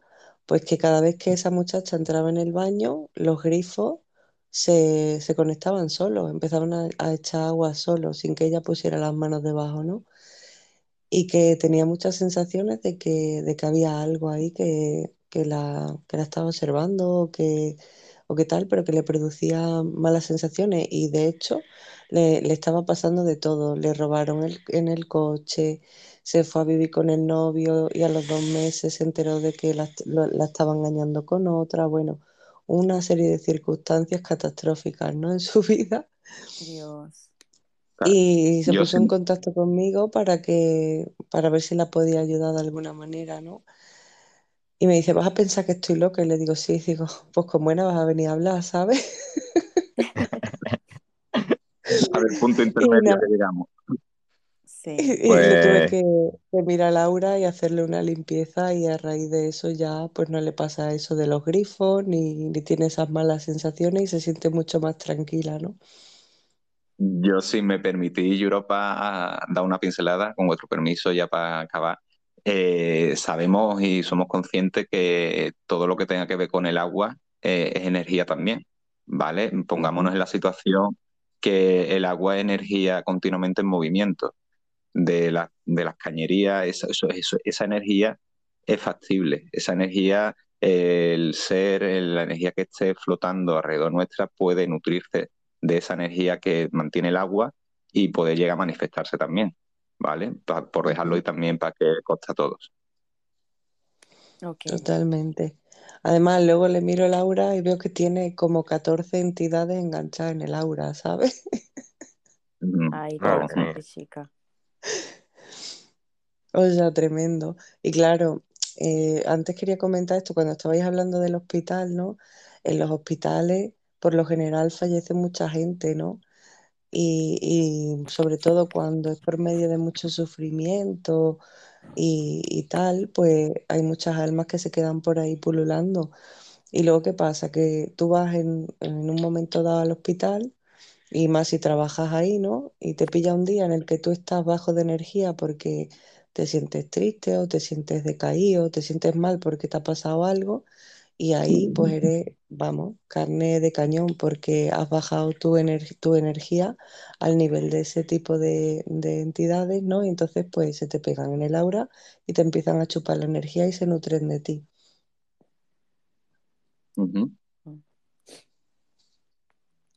Ay, Dios mío. Qué silencio, por favor. Ese silencio da miedo. No, ya te digo. Eh, Europa, y podemos hasta la- decir, sí, hasta las perdona, 3 de la sí. mañana, Claudia, no pasa nada. Y bueno, a- antes de, a- antes de que digas eso, eh, podemos decir que es mul- un multiverso, que vivimos dentro de un multiverso y que hay muchas dimensiones que, aunque nosotros eh, hay muchas veces que las captemos y otras veces no, existen. Correcto. Sí, sí que las hay. Sí que hay muchas dimensiones. Por Es eso yo contaba así. antes, yo contaba antes lo que yo vivía entre el la edad de, de 4 a 9 años más o menos, que creo que con 9 años desperté y dejé de ser inocente porque dejé de ver lo que veía.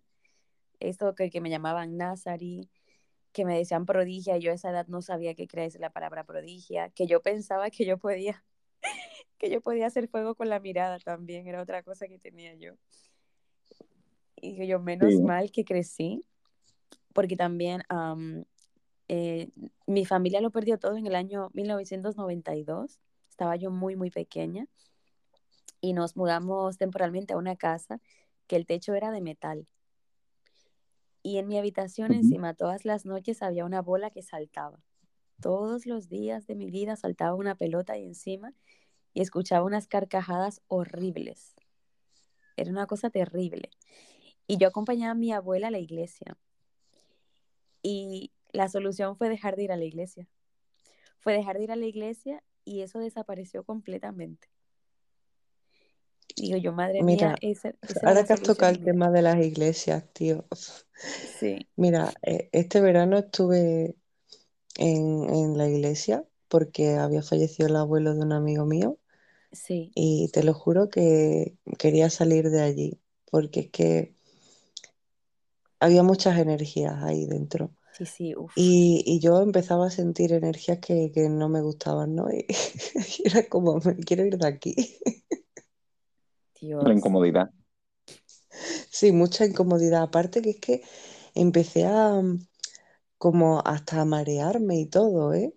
Que yo decía, uy, que me voy a, me voy a, me voy a caer, ¿sabes? Me voy a quedar aquí mareada. Menos mal que estaba sentada, ¿no? Pero, Yo creo que allí hay muchas almas perdidas, ¿no? Demasiadas almas perdidas buscando encontrarse. Es que al final estas almas mm, que, que nos chupan la energía, que están por aquí, son almas que no han sido capaces de, de trascender y de pasar a, a otro plano superior, ¿no? Porque están como mm, muy apegadas a emociones de baja vibración o a personas o a cosas materiales. Y es como que, claro, para tú subir a, cuando falleces a otro plano superior, tú tienes que vibrar en esa energía. Si tú no vibras en esa energía, no vas a, no vas a ascender, ¿no? Y entonces, pues muchas veces sus llamadas de atenciones también es el pegarse a nosotros y si nos damos cuenta de que los tenemos pegados, pues alguien los puede ayudar a trascender, ¿no? A ese plano. sí. Y seguro estaban Sí, buscando de ti, ¿no? También. correcto. Sentían que tú sí podías, o sea, tú podrías mm, percibir algo y seguro que te Sí, estaban todos rodeando ahí. seguro. De hecho, a mí me pasan cosas muy raras, ¿no? Porque cuando, por ejemplo, viene alguien que ya no es que tenga una entidad desencarnada, sino que lleva algo demoníaco, que también lo hay, eh, es como que de pronto empiezan a haber como interferencias o pasan cosas como para que la persona no me pueda explicar lo que le está pasando, como para que yo no la ayude, ¿sabes? Sí, este mundo es Y me resulta muy curioso eso. Yo no sé por qué, pero yo siempre, yo en las iglesias siempre he tenido mucho respeto y, y lo que, lo que quiero decir es que siempre he tenido malas sensaciones en las iglesias. Por eso casi nunca entro. Es que yo digo, yo no voy a entrar ahí. Dice, pero ¿por qué te impones respeto? Digo, no, tío, me da mala sensación. Porque sí. a lo mejor percibes algo que te hace sentir incómodo. Y, y una cosa, la, ¿cómo se llama esto? En las iglesias evangélicas, bueno, que era donde yo iba, el cómo experimentan el Espíritu Santo es algo de miedo. O sea, empiezan a saltar como si algo les estuviese poseyendo, o sea, como si estuviesen poseídos. Y aunque haya frío, ves cómo caes, eh, o sea, cómo sudan así a, ¿cómo se dice? Bueno, sudan de una forma exagerada y hablan en, en lenguas. Y eso a mí me daba miedo. Uf. La- lengua muerta. no, sí, y sí, que ellos estaban, que decían que eh, no, eh, ahora mismo el Espíritu Santo se está apoderando de ustedes. Y veías a todas esas personas montadas y poseídas por el Espíritu Santo, entre comillas, con gritos, sudando, sudando de una forma exagerada y hablando en lenguas. Y a mí eso me daba miedo. Y Pues decía, te pero digo ¿por qué yo que si están que...? hablando en lenguas muertas, no lo está poseyendo el Espíritu Santo. Yo creo que tampoco, más bien eh, fuerzas oscuras. Sí, yo, yo, yo siempre he pensado eso. y sé que, y yo, yo decía de pequeña, pero ¿por qué a mí no me pasa? Yo también quiero sentir eso, porque se supone que el que siente eso en una iglesia evangélica es el, el, como el escogido, ¿no? Estás limpio, estás preparado y tal, pero yo lo veía como algo demoníaco. Pues totalmente, tu instinto te lo estaba diciendo. Y sé, pero es que no es normal, no sé. O la rara soy yo. No, no, lo que pasa es que tú no vibrabas así, por eso no, no podía poseerte. Frustra un poco, ¿no? Porque se supone que el que es católico o evangélico de una religión tal y ve que los demás experimentan lo mismo, pero tú no experimentas lo que los demás, sientes que el que está mal eres tú. Y es, no sé. Oh, Dios mío. Pues Pero-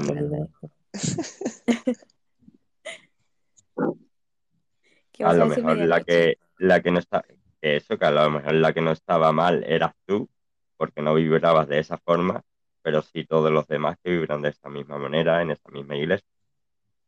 Sí, Es que, a ver, al final lo que pasa es que mm, esto va por nivel de vibración, ¿no? Cuando tú vibras en un nivel alto, este tipo de energías no te pueden tocar, no te pueden alcanzar porque tú estás vibrando más alto. Cuando tú bajas tu nivel de vibración y vibras similar a ellos es cuando se pueden acercar a ti. Sí. Sí. Por eso cuando tú, por ejemplo, mm, y Caballero Oscuro lo sabrá perfectamente, cuando tú vas a un sitio donde hay espíritu, tú sabes que no puedes tener miedo, no puedes permitirte sentir miedo, porque entonces estás bajando tu vibración y al tener miedo les estás dando todo el permiso del mundo para que se acerquen a ti. Totalmente. Ellos se nutren, se aprovechan de ellos. Exacto. Del Llega- miedo, la mucho- rabia, la tristeza.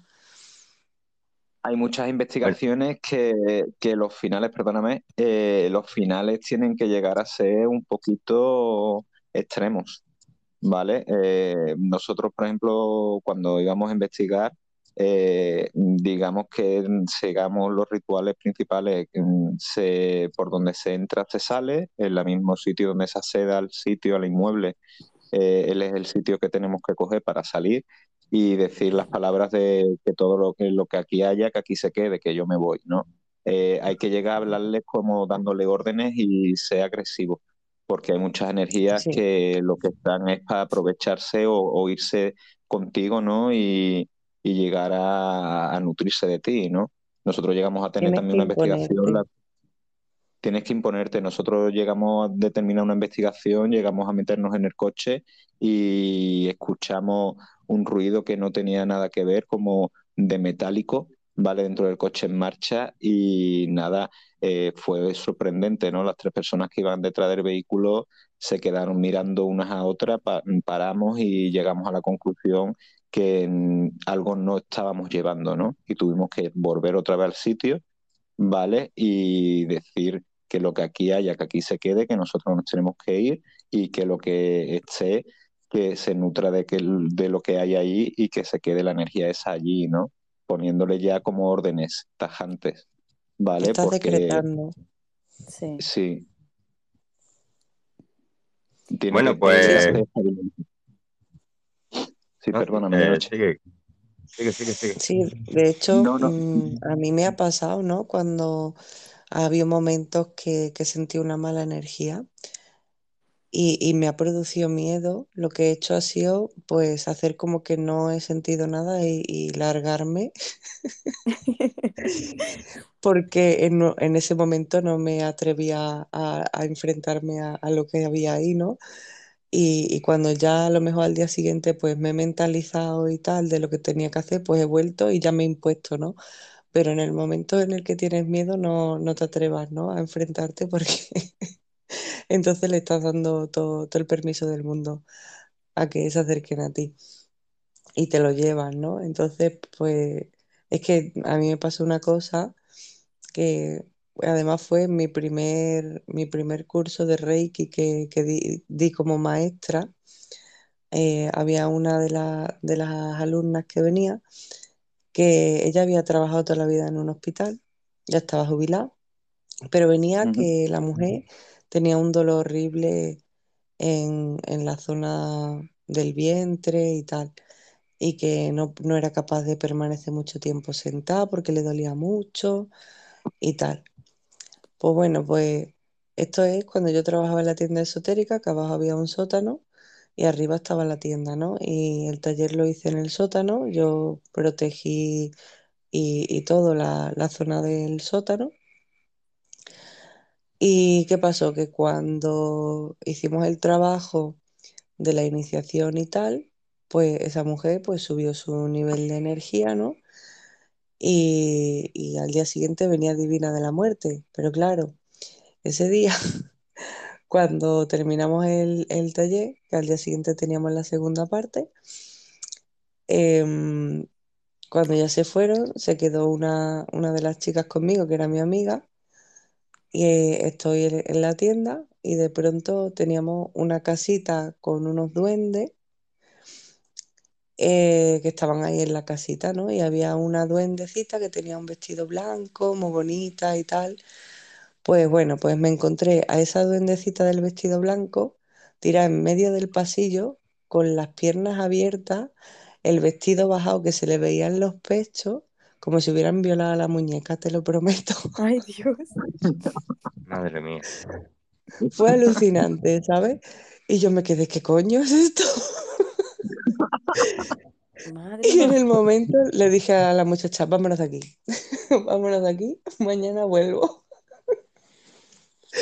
Porque me asusté, ¿no? En ese momento me asusté, no me esperaba esa situación y me pilló así de improviso y dije, vámonos. Y, y luego así, hablando fuera y tal, ¿no? Pues eh, sentí que había ahí una presencia, ¿no? Que, que vibraba muy bajo y tal. Y luego pues estuve haciendo mi, mi investigación, preguntando, ¿no? Qué, qué era lo que había pasado. Y, y lo que me dijeron fue que, que, claro, que esta chica, esta mujer que, que había trabajado en el hospital, pues venía con cositas pegadas, ¿no? Y que claro, al hacerle la iniciación y elevar su nivel de vibración, pues lo que tenía pegado no podía estar en ella, entonces se soltó. Y como la zona de abajo estaba protegida, pues se subió para arriba, Sí. que ahí Claro. arriba no había hecho nada. Y nada, pues al día siguiente me tocó ya volver y enviarlo para su casa, ¿no? Pues Pero, pero fue, vamos, tremendo. es increíble. eh, mm, la presencia esa podría ser que antiguamente era, había sido violador. Pues no, no te puedo decir porque no pregunté sobre eso. Solo sé que, que- que, o sea, tenía como emociones muy, muy destructivas, ¿sabes? O sea, yo sentía como mucha rabia, eh, como mucho enfado, mucho, muy mala leche, ¿sabes? Vale. No sé, no sé si me entendéis. Sí, sí, sí. Un, un espíritu con mala vibra, mala energía Muy y que se manifiesta de la peor forma que hay, haciendo muchísimo Sí, ruido y, y captando la atención de, de las personas que están ahí. Es que yo te podría decir hasta que no era un- una persona desencarnada, ¿sabes lo que te quiero decir? A lo mejor Ah, podría ser algo más, Sí, sí. más poderoso. Exactamente. Sí, sí, sí. Y, y claro, al día siguiente, pues ya cuando llegué a abrir la tienda, pues ya me, me encaré con él, ¿no? Y, y, y lo mandé donde tenía que, a donde tuviera que irse, ¿no? Y, mm, y, al- y seguí con el taller por la tarde. Y cuando llegó esta mujer, me dice, qué bien me sentó la iniciación de ayer, ya no me duele nada, estoy divina de la muerte. Y yo pensaba, pues mí no te jodes, menuda cosa te has quitado de encima, guapa. Te, te has quitado el premio gordo. Hostia. Pero es que. Bueno, pues mm, es complicado este, esto, ¿eh? Porque cuando también te metes, a, a encararte con este tipo de energía, luego también mm, a veces vienen a molestarte, ¿sabes? ¿Y cómo tú Sí, te bueno. libras de ellos? Pues haciendo un trabajo de limpieza importante, pero esto ya no lo hago yo, ya empiezo a, a, a pedir que vengan energías superiores, ¿sabes? Ok. Eh, ¿Qué vas a mí, por ejemplo, aquí, a mí, por ejemplo, aquí en Estéreo, un día, ¿cuándo fue? Sería en marzo, marzo del año pasado. Eh, creo que fue la charla más larga que tuve de Estéreo, que fueron casi 10 horas. Madre mía. Madre mía. Eh, fue con Dramita y Doctor Resu. Eh, yo estaba aquí hablando con ellos y estaban mirando, vamos, la, persiana estaba cerrada, estaban mirando a, la ventana eh, porque estaba, estaba realmente tumbada en la cama y hablando. Pues pasó una sombra. Pasó una sombra y se lo, lo comuniqué ahí en el directo, digo, ha pasado una sombra. Y dice, no me digas. Digo, sí ha pasado una sombra, pero espérate. Espérate un momento. Digo, escúchame, ven para acá, siéntate y cuéntame lo que quieras. Si no, vete. Qué valiente. Sí, sí, sí, fue, fue así. Fue así, si no, vete. Y la sombra mm, mm, co- como que desapareció. Pues yo creo que esa energía pues era mucho más, mm, más pequeña que la mía y me, me echó mucho más caso a mí. Pero si yo que ser otra persona que tiene una energía más, más pequeña, seguramente que le hubiera causado algo. Fue porque le, le plantaste cara y lo echaste. A ver, este tipo de energías no pueden afectarnos si nosotros no les damos permiso. Y si nosotros decimos que se tienen que ir, se tienen que ir. Porque no le estamos dando permiso para invadir nuestro espacio. Pero esto mucha gente no lo sabe. Pero eso hay que hacerlo desde dentro, porque imagínate tú que yo venga y me enfrente, pero por dentro me esté muriendo, no me va a hacer caso, ¿no? Si tienes miedo, no. Ay, Dios mío.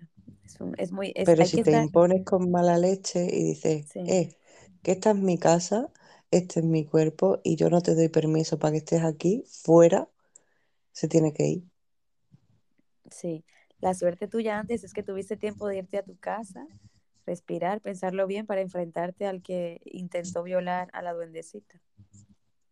Sí. Si no, Es lo que te digo, porque me entró miedo, porque a ver, hay momentos en los que te puede entrar miedo perfectamente, ¿no? Porque yo, por ejemplo, no los veo, o sea, yo, por ejemplo, si es una persona que ha fallecido, yo no la veo así a nivel físico con los ojos, ¿sabes? Si a lo mejor me pongo a concentrarme y, y a conectarme con esa energía, pues tal vez sí que la vea. Mm, A veces las he visto, ¿no? Pero no con los ojos físicos, me refiero. Eh, yo, sobre todo, lo que me pasa mucho es que yo la siento mucho, la siento mucho. Y, y enseguida identifico si es buena o no lo es, ¿no?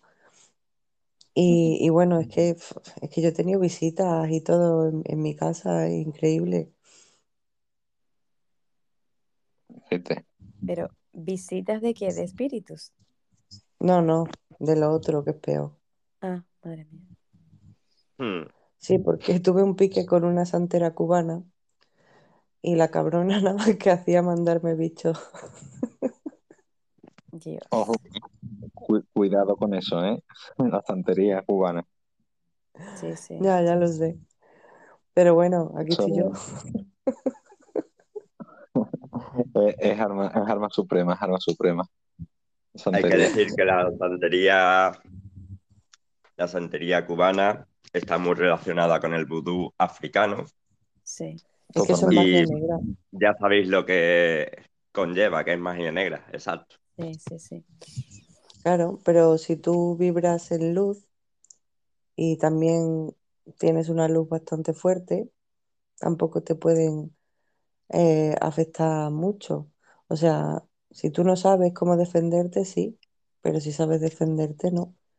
A mí me pasó, de hecho, que es que además, uf, eh, me la crucé un día que yo iba con mi hijo en el carrito y me miró la tía con una cara, se me, se me paró delante y se me quedó mirando, ¿no? Con una cara. Y yo la miré y, y- y le giré la cara, ¿no? Y seguí para adelante. Pero aquello como que me era indiferente, ¿no?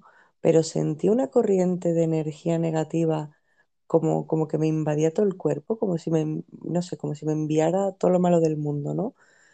Y que de hecho cuando doblé la esquina que ella no me viera, empecé a sacudirme, ¿no? Y empecé, hija de puta, ¿sabes?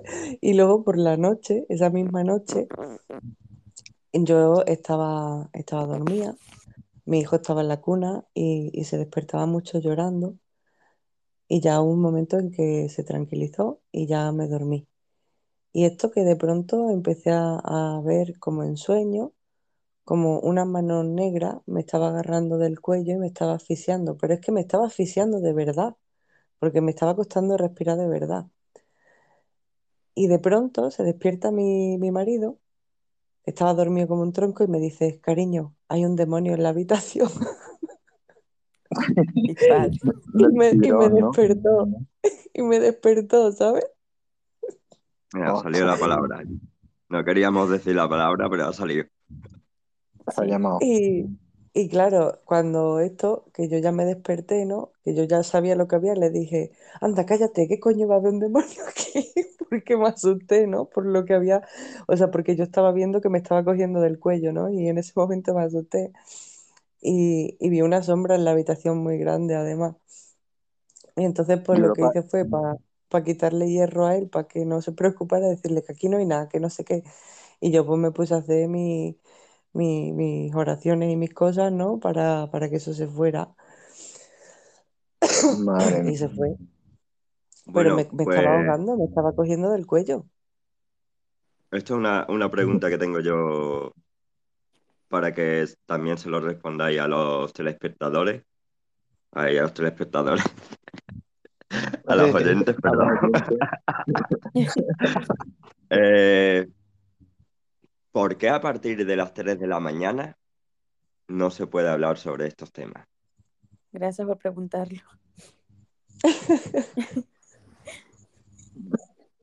Porque las energías, sí, vale. La- las energías, ¿vale? A este grado de hora es cuando más, más enérgicas están, ¿sabes? Es cuando más se manifiestan. No queremos decir que por la mañana no se manifiesten, que a cualquier hora no se manifiesten, no. Eh, digamos que em, eh, la, oscuridad a la hora, a la partir de las 3 de la mañana, es una hora en la que ellas se nutren, ¿no? Y, se dan a, se dan a manifestarse. Y lo que tengamos alrededor nuestra pues podemos llegar a tener algún indicio de que es el momento, ¿no? De que ellos están ahí que pueden llegar a, a tener contacto con nosotros. ¿Vale? Pero el- la- siempre por eso las investigaciones de muchos grupos para, de paranormales no es por las noches. Eh, el gran requisito principal que sea de noche es por el silencio, ¿vale? Eh, que a lo mejor vamos al mismo sitio a investigarlo por la mañana, a las 12 de la mañana, y podemos recoger también eh, pruebas, ¿no? Pero mm, por la noche es más factible, ¿vale? Por el grado de nivel de energía que hay, de silencio y que no haya ruidos que contaminen, ¿no? Eh, lo que haya, allí vayamos a buscar. ¿Y por qué hay más movimiento de energías a esas horas? Y claro, ¿qué pasa? Que cuanto más las nombra, pues en horas que, que es más factible que se manifiesten, pues pueden manifestarse con más facilidad. Es un portal que se abre, sí, a partir de esta hora. Y es así. Aparte hay mucha gente que le llama a las 3 de la mañana a la hora del demonio. Pues aquí ahora Esto realmente, esto realmente no es casualidad porque en muchas películas de terror eh, a partir de las 3 de la mañana es cuando eh, se despiertan y notan algo. 3, Sí. 3 y cuarto, 3 y 20. Tres y media. Mm. Entre las Mm. 3 y las 5 de la mañana. Suele ser. Y, y yo, ya te digo, yo antiguamente a las 2, cuando hacía los directos por aquí, por exterior, a las 2 dejaba de hablar del tema. Yo cortaba de raíz, ¿sabes? Porque todo hacíamos el cómputo perfecto para llegar a tener un nivel energético, se formaba hasta por aquí por exterior, se llega a y a transmitir esta energía. Y lógicamente puede haber cositas desagradables, como desagradable que no te esperen, ¿no? Y todo por, por, por crear la energía, ¿no? La, el ambiente de que ellos se notan reclamados, ¿sabes? Mira, yo tengo un directo aquí en estéreo que fue precisamente sobre la Ouija, que entró una chica contando una cosa que le sucedía y que me pareció muy grave además. Y, está grabado en el directo además que yo tenía interferencias en las que no la escuchaba, los audios cuando ella hablaba, no, es como que había algo que no me dejaba escucharla para que no la ayudara. Y, y- bueno, eso estaba grabado en directo, ¿no? Que se cortaba la, que yo no la escuchaba y todo esto, y además me preocupé muchísimo y, tuve y le tuve que decir a mi compañero Peter, Peter, vamos a dejar este directo ya, porque estoy empezando a tener unas sensaciones que no me están gustando nada y, quiero dejar de hablar de esto, ¿no?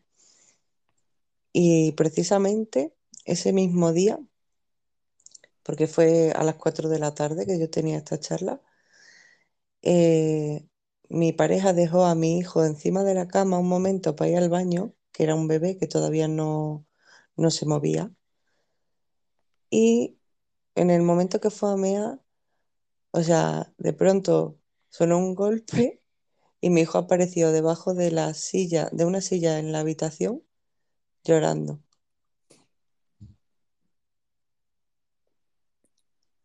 Debajo de una silla llorando. Sí. Mi pareja lo dejó encima de la cama, en el medio, y él era un bebé que todavía no se movía ni se bajaba de la cama ni nada. Es que no se daba ni la vuelta. Y en el momento que él fue a mear, que justo fue cuando yo estaba haciendo este, este directo, que por eso le dije a Peter vamos a cortar, porque pasó eso, que mi hijo se, o sea, de pronto es como que se cayó de la cama y apareció debajo de una silla. Dios. Increíble. ¿Y estás muy retirada la silla, Europa? ¿Cómo? Estaba muy retirada la silla de la cama, de donde... Pues mira, mi hijo estaba en medio de la cama y la silla estaba, o sea, mi cama, una mesilla y al lado, al otro lado de la mesilla, una butaca. Pues apareció debajo de la butaca cuando lo había dejado mi pareja, justo en el medio de la cama. Y no lloró por caída ni nada por el estilo, ¿no? Sí, Yo no sé por qué lloró, porque yo no vi nada, ¿sabes? Pero tenía una mala sensación de caer. O sea, es como que eh, Lo que- al yo querer ayudar a esa muchacha que tenía algo bastante gordo, es como, como que, que esa cosa no quería que yo la ayudara, ¿sabes? Entonces, pues hizo, yo creo que, que hizo esto de mi hijo para distraerme, para que no siguiera, ¿sabes? Ujú.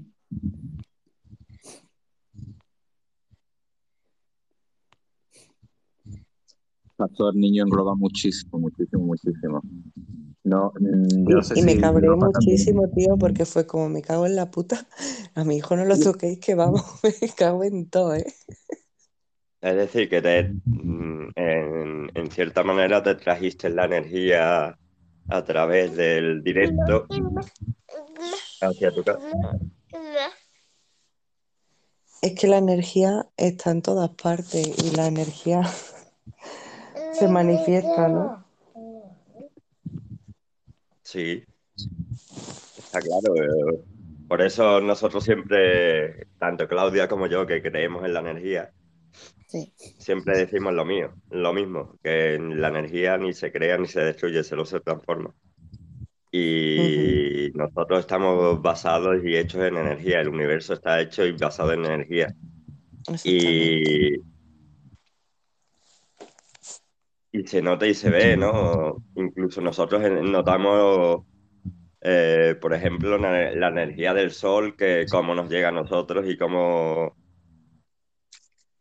en cierto... Exacto. la, lunar también. Sí, la lunar también. Sobre todo cuando hay luna llena. Nos revoluciona es más... ¿eh? Sí, sí. Sí. La luna llena, bueno, me representa por algo, ¿no? Por algo soy medianoche. Te da tu toque de oscuridad. Sí. Pero también porque, bueno, yo siempre he estado entre ambos bandos, entre la luz y la oscuridad. Ahora estoy más por la luz, pero bueno. Antiguamente estaba mucho por la oscuridad. Ya. No, todo, todo empieza, digamos, de la oscuridad, ¿eh? Mm, yo lo digo siempre y siempre lo voy a decir y me voy a identificar por ello. Eh, yo en todo en tema en todo este tema espiritual y tema de rituales y todo, eh, yo tuve la suerte o la desgracia de dar con la persona menos indicada, pero mm, conocí lo bueno y lo malo. Yo esto, esta conversación la compartí muchas veces con Europa y se lo he referido también anteriormente. anteriormente eh, yo he conocido lo que se puede hacer con la energía mala y después he conocido la rectificación de eso y poder hacer lo mismo o sacar otro, otra, otras señales positivas, ¿vale? Con otra, con otra energía, con otra luz, ¿sabes? eso ya con la luz. Eh, se vincula todo. Lo que yo siempre digo que mm, la oscuridad, yo no sé si Europa en este caso, ustedes también tenéis la forma de opinar que yo, eh, la oscuridad nunca va a volver eh, a la luz. en una vez una cosa que esté ya que haya pasado de la luz a la oscuridad ya se queda en la oscuridad ¿sabes? ya no hay forma de, de decir no voy a hacer esta energía que sea buena ¿vale? Eh, no creo que haya persona o no, o no se ha escuchado que haya persona que pueda llegar a transformar una energía que se manifieste de forma agresiva a que después sea, digamos, una energía mm, positiva, ¿no? Una energía que quede en paz al 100% en este, en este, en este mundo paralelo, ¿no? Que no se separa de ellos. Es que no se pues, trata de transformar la, energía oscura en luz porque no, no puedes hacer eso. Lo que, lo único que puedes hacer es enviarla a su lugar de origen, eh, dejar que, o sea, echarla de donde está y mandarla a su, a su mundo o a donde le pertenezca estar. Correcto. No se trata de transformarla en luz, sino en como desterrarla a, a su lugar de origen. La típica llamada a la muerte para que se lleve esa alma antena, ¿no? Bueno, yo trabajo más con los arcángeles. ya, sí, bueno, sí. Sí, sí, la luz, ya todo, todo lo sabemos, y, pero vamos que míticamente y antiguamente todos sabemos que eh, la típica señora de la guadaña, ¿no? Es la que se encargaba de recoger a estas armas y entonces llevársela a, a descansar, ¿no? O almas en pena, ¿no? Que no podían llegar al nivel de luz. Yo, por ejemplo, aplico a, me aplico más y me encomiendo más a San Miguel Arcángel porque es el, el matademonio. Es, digamos, el guerrero celestial. Entonces, yo trabajo con él cuando tengo que deshacerme de estas energías. Yo no las llevo a ningún lado, yo lo llamo a él para que él se las lleve a donde les pertenezca. Bueno, eh, yo, yo voy a hacer una, eh, bueno, una opinión realmente mía. Eh, hay que tener en cuenta que todo el mundo se cree que la nada es blanca, es una luz blanca, ¿no? realmente la nada siempre ha sido la oscuridad. Y creo que el universo, antes de ese universo, era la nada. Es decir, Sí, sí. que como bien ha, ha dicho Caballero Oscuro, que eh, todos nos iniciamos desde la oscuridad, Correcto. desde la nada. Y vamos transformando nuestra energía según esa oscuridad o eh, de otra forma que puede ser la luz. Es así. Pero todo esto, pero todo esto es por medianoche porque eh, digamos que del conocimiento usuario para acceder a este mundo, eh, todo esto lo transmitimos por el miedo, ¿no? Eh, por el qué pasará, qué sentiré yo, esto será verdad, será mentira, Mm, ¿vale? Tantas películas, ¿no? que, que- que en este siglo llegamos a ver, ¿sabe? De temas para, paranormales que llegan a ser, hasta nos llegan a vendernos que son hechos reales, que se basan en hechos reales y claro, la gente quiere conocer, quiere llegar a sentir eso, ¿vale? Y de ahí un porcentaje que probablemente pueda llegar a ser ¿Qué dijiste al final que no se entendió? ¿Un porcentaje? un porcentaje que pueda llegar a ser escéptico, ¿sabe? Que se dé cuenta que, digamos, que su subconsciente le está llamando para que desarrolle mm, su instinto, ¿vale? Y que puede llegar a ser un vínculo, ¿no? A algo. Y, y mucha gente se inicia sobre esto, ¿no? Sobre el razonamiento de decir, mi instinto me dice que esto me da miedo, pero me da la sensación de llegar a saber algo más, ¿sabe? Ah, vamos a ver, siempre se ha dicho que en este mundo que si el, el río suena, agua lleva, ¿no? En el tema paranormal es igual. Hay muchísimas, muchísimos expedientes, muchísimos escritos, los cuales nos indican que esto es verdad, que esto no es una cosa que es un tema tabú, ¿de acuerdo? Es un tema que muchísima gente no lo quiere tocar, no quiere saber de él, ¿sabes? Pero Pero es un tema que, que nos rodea, nos rodea día a día. El miedo, el miedo, como dice Judith, nos impide eh, descubrir nuevas cosas. O nos abre Yo misma no me puertas atrevo, ¿eh? para... Ya. Ya, ya, yo por eso te digo, Claudia, la filosofía mía, eh, y es lo que bien ha dicho antes medianoche también, es eh, la oscuridad, es lo primero, es el toque de atención que te llama, ¿vale? Y Sí. después sobre eso ya es la vertiente que tú cojas, ¿no? Tu ser coja, o tus protectores, o todo lo que a ti te guíe, ¿no? El arcángel, la persona que vele por ti, ¿no? La luz que esté velando por ti, es la que te guiará, ¿no? Si es positivo o negativo, y la que se encargará en protegerte en ese caso. ¿Vale? Pero vamos, que el destino cada uno lo tenemos cuadrado en este, en, en este ámbito de, de parapsicología. Sí, sí, yo, yo creo que sí también. Que en algún momento llegará el día en que tengamos que enfrentarnos cada uno a eso, ¿no? De Totalmente. hecho, es que hay, hay mucha gente que para intentar entender el mundo espiritual, pues empieza con las técnicas, con la magia negra y estas cosas, ¿no?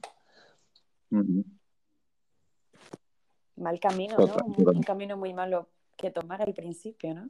Claro, luego cuando te empiezan a pasar cosas chungas, pues te das cuenta de que no es el camino.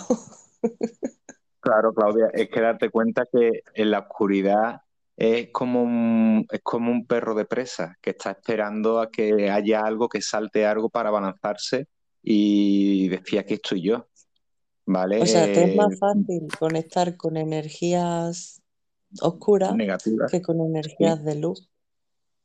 totalmente. Es así, es así. Es. Y todos estamos al alcance, eh, aunque crea que uno no, que no es capaz, que nunca va a poder llegar a ese grado de, de estabilidad de energía para poder llegar a, que- a llegar a detectar una manifestación de este, de este índole, eh, sí se llega, ¿eh? Se llega y, y lógicamente después nosotros tenemos que estar preparados psicológicamente, que esto es un gran factor a tener en cuenta, para después llegar a asimilar eso. O sea que todos podemos valer para hacerlo, ¿vale? Pero después tú en la soledad de tu casa, en los momentos muertos en los cuales tú te veas solo y llegues a intentar razonar lo que te ha sucedido, lo que te ha pasado, ahí viene lo malo, ahí viene lo chungo, que tu, tu mente asimile, ¿vale? En la soledad, en, el que nadie ha vivido eso, solamente tú, y no le encuentras lógica ninguna. Esos son los malos momentos. Yo creo que eso es lo peor, vamos, a más, acaso personal mío, o lo manifiesto así, eh, eh, ese es el tránsito peor que haber estado en una manifestación en un sitio, ¿no? O haber detectado algo eh, en primera persona en un sitio. Lo malo viene después. O sea, el, el, el vivirlo solo sin saber qué hacer, ¿no? Claro, vamos a ver. Y el, y el Claudia, saber tú lo que te ha sucedido. Porque lo has Claro, es llegar a la lógica. Correcto, es llegar a la lógica, tú darte cuenta que el ser humano que vive en primera persona un, un- una, una cosa que, que le llama la atención, eso te lo llevas tú después a tu soledad. La mente, en el momento que tú te encuentras en un punto de relax, de estabilidad, ¿vale? Y empiezas a asimilar lo que te ha sucedido, ese momento es un mano a mano entre tu mente y tú. Y ahí tenés que llegar, en ese pulso tenés que llegar a un punto intermedio de estabilidad. Estabilidad queremos decir es el razonamiento, llevarlo a la lógica de lo cual te ha pasado a ti, ¿vale? Y sobre eso ya llega un punto porque si no puede llegar a ser traumático, ¿sabe? Puede llegar a ser, vamos, yo te digo que mi primera vez yo no dormí en una noche y mediodía del día siguiente tampoco dormí porque estaba en shock. Yo, yo era otra persona. Mi, mi carácter, mi forma durante ese día y medio, yo me comportaba de otra forma, totalmente. Pero porque es que mi ¿Qué te cabeza, pasó? Eso, mi cabeza yo, no- ¿qué, qué hacía eso? Eh, pues bueno, yo vi en primera persona, estuve en una sesión, ¿vale? En un sitio de, de Sevilla y vi una situación la cual me impactó mucho, ¿vale? De ver, mm, o lo voy a decir por encima, un- como una ofrenda, ¿vale? Y ver un animal después con unos bultos y era un animal que estaba sano, ¿sabéis? Salir después del ritual, salir de Sí. esos bultos y digamos que yo estaba ahí de invitado, ¿vale? Para dar fe de que eso se practicaba, eso se retransmitió también en su día por radio, para dar fe que este grupo existía, ¿sabe? Y que se llevaban a cabo estos tipos de rituales, ¿no? También aquí en la zona de Andalucía. Y ya te digo, mm, aquello fue alucinante, aquello fue de, de contarlo, íbamos, y después está hablando con el equipo, con el equipo de investigación y con el presidente, y aquello fue surrealista total. Aquello es que se veían unos bultos de un, de un animal, perfectamente era un conejo, ¿vale? Y, y se le veían unos bultos que se le salieron pronunciadamente, ¿sabes? Y era algo malo que como que quería arrancar desde ahí, ¿sabes? Nutrirse, empezar a nutrirse desde ahí, ¿vale? Eso para mí fue un shock, ¿vale? Y y no me ha impactado cosas de Ouija, ni me ha impactado porrazos, ni golpes, ni, ni las típicas sombras, ¿no? Que puedo también ver, ¿vale? Pasando por delante mía, sombras negras, y con, vamos, que es la silueta de una persona, ¿no? Andando. Mm, son situaciones, no sé si me entendéis, ¿no? Sí. Sí, sí. Yo de hecho conozco a alguien muy cercano que tuvo que atar un libro porque practicando cosas que ponían en ese libro, eh, le intentaron robar el alma. ¿Cómo así? El libro, el libro rojo, con página en Pues blanco. no, era algo de magia negra, no sé, porque yo la verdad de magia negra no, no he tocado, la verdad, nunca, porque no, no me ha llamado la atención experimentar con cosas que sé que son negativas, entonces. No sé qué libro era, porque me lo dijo, pero ahora mismo no recuerdo el nombre, pero él estaba durmiendo en su cama y, y de pronto se le abalanzó como una sombra muy grande que como que, que le traspasó el pecho y como que él sentía que eso se estaba intentando meter dentro de él, pero como para sacarlo, como que intentaba sacarlo de- del cuerpo Correcto. y que tuvo una lucha muy, muy heavy ahí y que cuando consiguió librarse de que no le pasara, o sea, de, de no salirse de, de su cuerpo, ató el libro y no le volvió a pasar. Sí, lo dejó, lo dejó cerrado. Pero atado. Atado con Atado con, sí. atado con, con lo que sea. Y desde entonces No ya no quiso volver a, a saber nada más de el mundo espiritual. Bueno, Europa, y yo ahora te voy a hacer una pregunta también para dársela a conocer a, a esta familia y a Medianoche y a Claudia, a todos los escuchas. Eh, ¿por qué hay que enterrar eh, algo que sepamos que es desencadenante malo? El mero hecho de enterrar algo en la tierra, ¿eso por qué? Pues yo supongo que será un acto como de, de para cerrar eso, ¿no? O sea, lo entierro y enterrado queda y ya no puede perjudicarme. Y dentro que la, Pero se acaba eso, se acaba, porque ah, yo, por ejemplo, mm, soy consciente de que tú tienes un caso de un conocido, ¿vale? Que lógicamente, eh, digo el pecado, no el pecador, eh, hacía rituales, ¿no? Hacía, tenía algo malo alrededor suya y una de sus solución para poder zanjar todo eso, ¿no? Fue tener que enterrar eh, todo en, en- en tierra, ¿vale? Y saber que en una bolsa negra y desaparecer de allí, ¿no? Porque la tierra eh, nos dijeron, ¿no? Nos informamos que es como un depurante, ¿no? Eh, depura, llega a depurar eso que tenga oscuridad o que tenga maldad, ¿no? Que sea un objeto desencadenante que transmita la oscuridad, ¿no?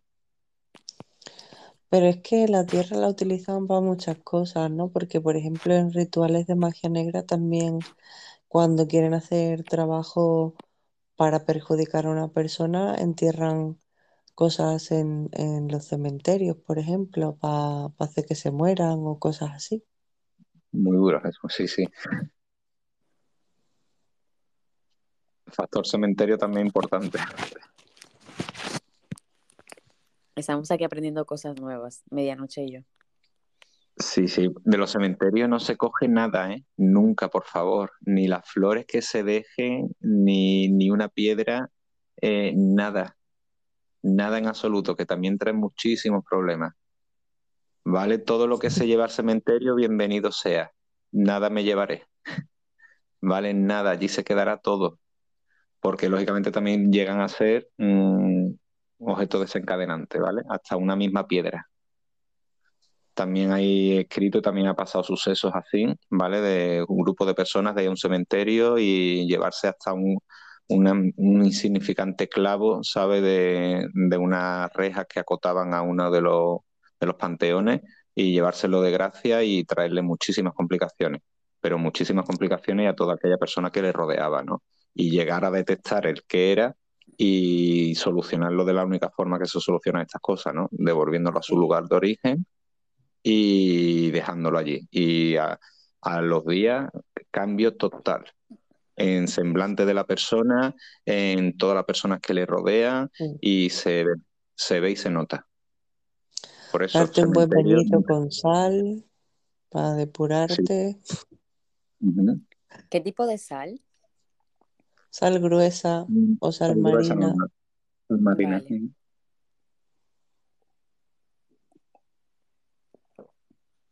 A tenerlo en cuenta. Hombre, lo mejor es bañarse en el mar. Más, eso es lo mejor que hay. Totalmente. Pero sí, sí, no lo sé muy si importante, pasa, pero a mí por lo menos cuando me he metido en el mar es como que sientes la descarga. O sea, como que te, como que sale renovado de- del mar, ¿no?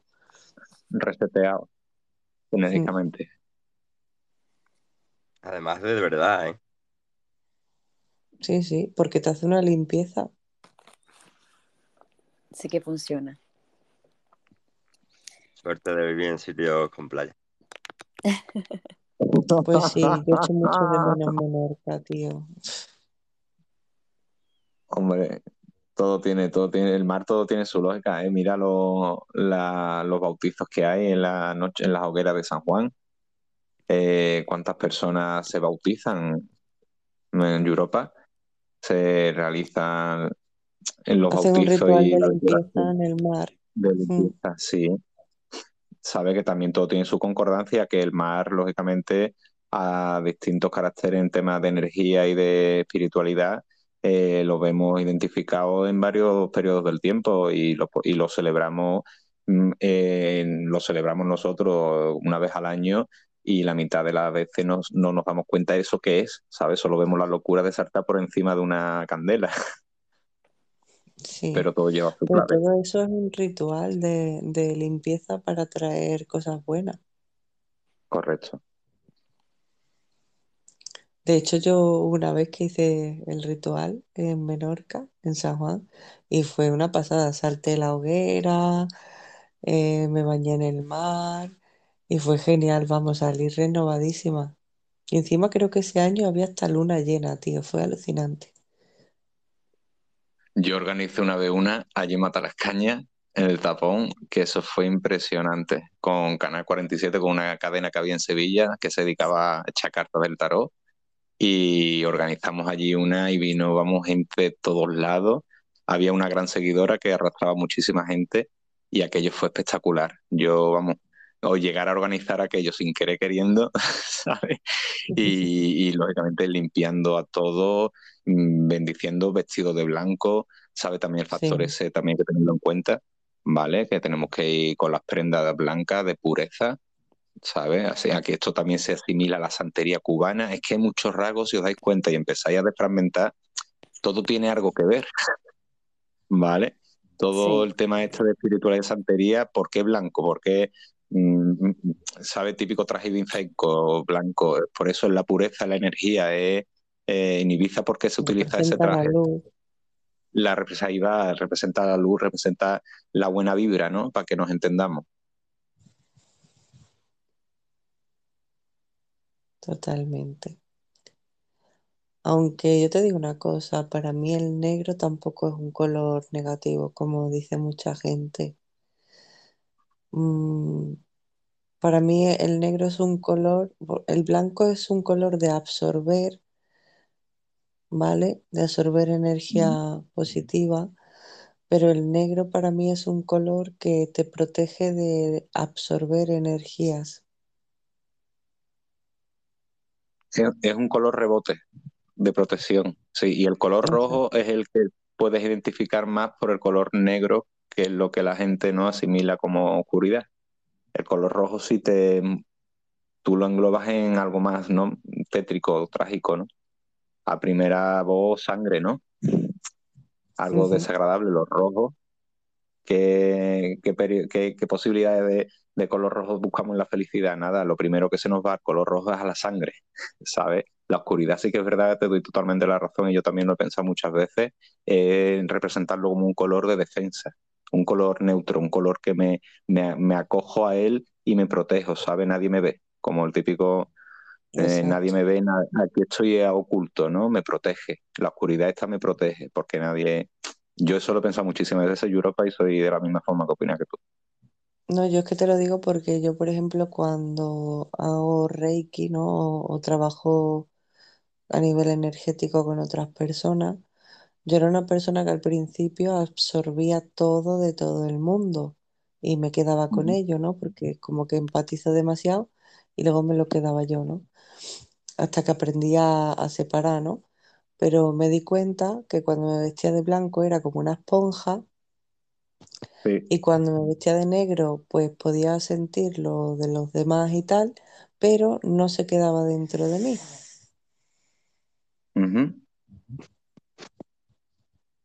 Sí, sí. O sea, era que como hemos- que me conecto con eso, pero no lo absorbo. Correcto. Bueno, familia, bueno, medianoche, Claudia, soy ustedes los que tenéis a ellos. Tenemos un audio por ahí, ¿no? A ver qué nos dicen. Y Sí, Muchas tenemos, muchas gracias a todos los oyentes, a todos los oyentes por estar ahí. Podéis, podéis preguntarnos cositas, podéis interactuar con nosotros. Bienvenido Sí, sea, ¿eh? claro. Aprovechen, Muchas aprovechen. gracias. O si queréis Pues, contarnos cualquier cosita que os haya pasado, pues nosotros aquí encantados de escucharos. al Sí, 100%. sí. Vamos a ver qué nos dice Jesús Moreno. Vámonos, mi. Jesús. Hola chicos, ¿qué tal? Buenas noches. Eh, llevo por aquí desde las doce y media más o menos. Porque me acordé. Y digo, hostia, el multiverso, tío, que era las doce. Y me metí y me empecé a escuchar. Y yo he estado viendo cosas de lo de Ucrania y Rusia y...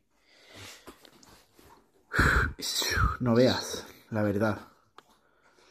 Ahora Putin ha amenazado a Finlandia y a Suecia. Madre mía. La OTAN ha dicho que no va a dejar que se imponga ni en una pulgada de cada mmm, reino asociado a la OTAN. No sé, aquí vamos por camino de la Tercera Guerra Mundial, ya lo veréis. Surrealista, el surrealista todo, sí, sí, esto. Pero bueno, Yo- a ver si en vez de tirar bombas tiran claveles rojos, por decir algo concordante de lo de antes. Porque vaya Y como, como la revolución de, del clavel del 74 de Ay. los portugueses, ¿no? Correcto, correcto, muy bien, medianoche. Pues Vamos Claudia, tenemos otro audio por ahí. Sí, sí. Os he enviado un audio que no tiene mucho que ver, lo sé, pero me parecía que era buena idea de compartirlo. Sí, Jesús, muchas gracias. Totalmente, Jesús.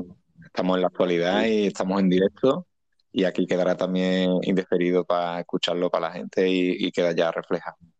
Todo es Sí, noticia sí. y te lo agradecemos también, creo que sí. Y también lo podemos en lo que estamos hablando. Sí. Que por cierto también no- nos podéis escuchar en, en Anchor y en Spotify porque justamente después de terminar el show eh, yo lo descargo y lo subo a las plataformas y ahí también podéis escucharlo. Buscando en Spotify Multiverso de Medianoche os aparecen todos los capítulos. Sí. Qué bien. Pues Bueno, en Audius. Próximamente en Audius. Hoy yo no sé si es que la gente está como muy entretenida escuchándonos, que no, que no, nos- no nos dicen nada. Están en silencio, ¿eh? Está todo muy silencioso. Sí. Normalmente tenemos más actividad eh, en audios, pero hoy, gracias Jesús, has roto, has roto el paradigma de, del silencio porque nos hemos quedado, yo me he quedado hoy como diciendo, eh, qué raro que no tenemos audio, qué raro que no tenemos audio. sí, sí, Y lo estaba Sí, yo pensando no muchas es que se veces. están quedando mudos de, de las cosas que estamos hablando Como están en la camita justitos, ¿sabes? Y se están quedando dormidos con se están nosotros. durmiendo con nosotros. Sí. Pues puede ser. Aunque el tema que, trae- que traemos precisamente no es para que durmamos a gusto, ¿eh? No, no, no. De todas vemos en la viña del Señor. Sí, así es. Y una, una pregunta, ¿cuál es el animal que más utilizan los entes malignos? El macho cabrío. ¿El macho? Cabrío.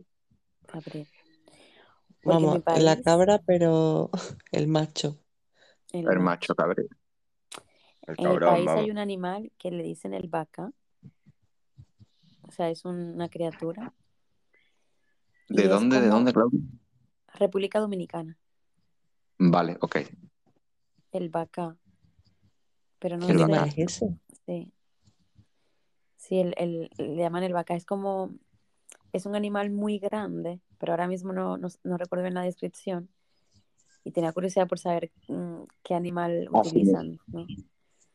Asimilable a. Verás, eh, te lo digo por. ti- Tendrá que ser eh, mm, cabrío, ¿no? O Sí, sí, algo sí. semejante a una cabra.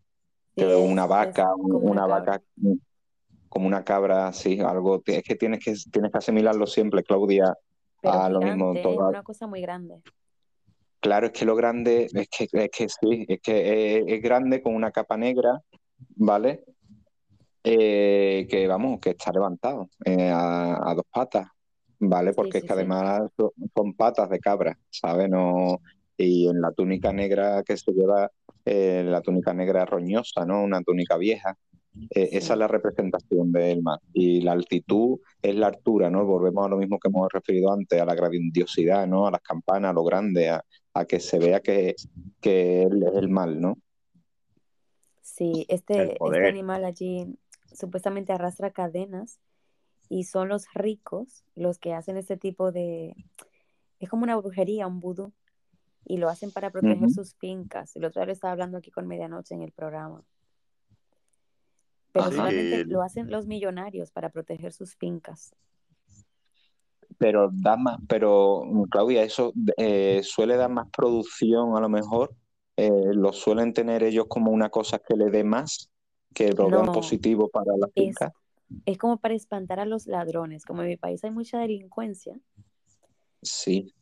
mm, hacen este tipo de magia negra o brujería para que vaya Ah, un brujo a, a llamar a ese bacán para que se encargue de vigilar la, la casa. Y ese ah, vaca exige muchísimas cosas. Y si el rico o la persona de la finca no le da lo que quiere, pues mata a uno de los miembros de la familia.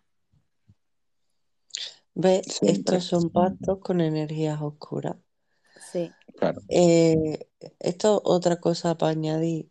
Cuando tú trabajas con energías de luz, no te piden nada a cambio. Te dan por, por amor, simplemente. Pero cuando tú trabajas con energías oscuras, te piden pues sacrificios o que hagas algo eh, que no es muy correcto, ¿no? sí, Porque yo qué sé, por ejemplo, en la santería a mí no me parece, yo siempre digo que la energía es magia negra por eso, porque ellos es como que tienen unos santos que ellos le llaman santos, que pero para mí son demonios disfrazados de santos, porque tienen que hacerles rituales de sangre, de matar gallos y con la sangre del gallo hacer sus cosas y cosas así, fumarle puros o yo qué sé tienen que hacer intercambios con ellos para que les den lo que ellos quieren. Y sí, funciona, les dan lo que ellos quieren, pero tienen que hacerles muchas ofrendas constantemente. Cuando Muy algo te pide algo a cambio, para mí no son energías de luz. sí. Eso es lo que pasa con el vaca, que hay que darle siempre buena comida y todo lo que él pida. Todo. Claro, Sí, otra, otra vertiente es que es todo eh, porque es que además este tipo de pactos sucede eso. Eh, tú le haces una serie de rituales y e- ese santo o esa entidad o lo que sea te da lo que tú le estás pidiendo, pero en el momento en que tú no le des algo a cambio, tú pagas las consecuencias y son negativas.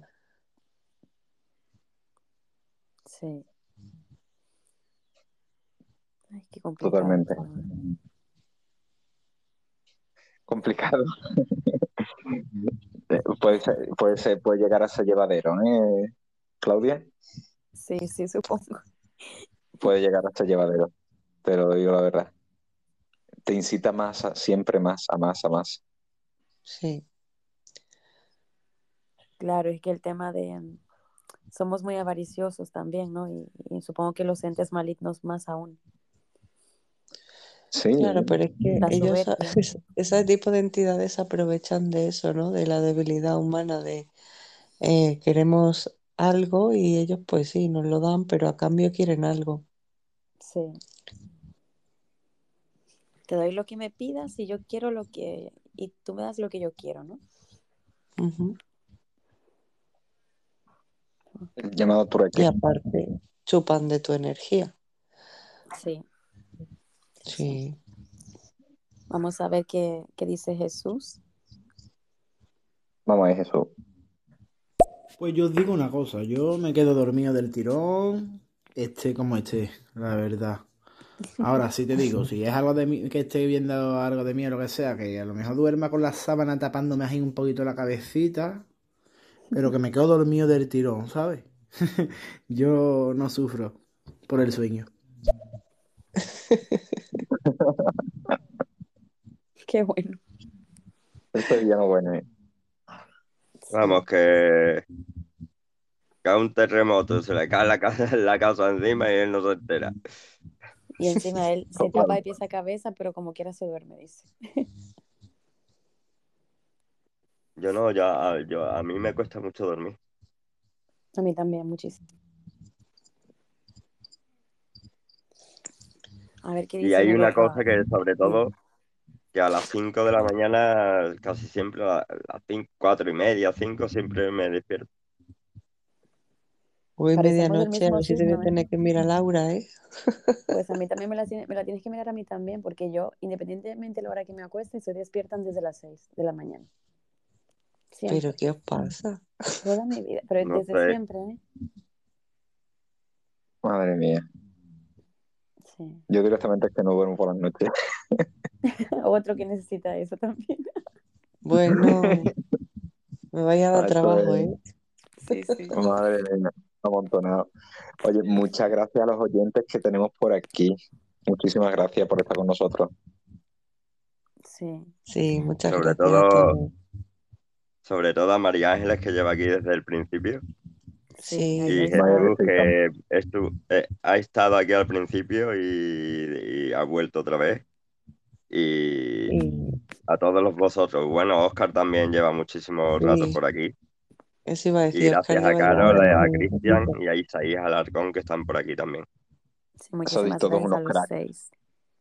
Estos poquito a poco nos irán conociendo y a lo mejor iremos rompiendo el hielo y, y nos irán preguntando de vez en cuando. Pero es normal, Sí. es normal que las personas no pregunten porque tampoco nos conocen y no sabemos, no saben, ¿no? Que ah, en Europa que y yo que he sido, ¿no? Y por qué estamos aquí con ustedes, ¿no? Pero vamos, que yo lo, os animo a todos los oyentes y que si tenéis algo, al- sabéis alguna experiencia paranormal o ha pasado algo o tenéis la intuición, que también es positivo pensar en, el calificativo intuición en, estos- en este mundo, de que o, o tenéis la corazonada de que ha podido pasar algo, de que tenéis algo, mm, exponerlo aquí y si os podemos llegar a un punto de sacaros una conclusión lógica y que ustedes le lleguéis y le encontréis la lógica, pues para eso también estamos aquí este ratito con ustedes. Claro. Sí. Que allí van a ser las 3 de la mañana, ¿no? Las tres ya no me lo puedo creer. ¿Sí? No, no, No, son las dos y 2 y media, que 27. tienen allí ya, en media hora. Ah, son va. las 3. Yo es que estoy Bueno, pendiente las de, tres de nos las 3 queda de la mañana. ¿eh? Todavía queda aquí, podemos seguir compartiendo un ratito. Ay, que Bueno, pues a las, a las 3 menos 5.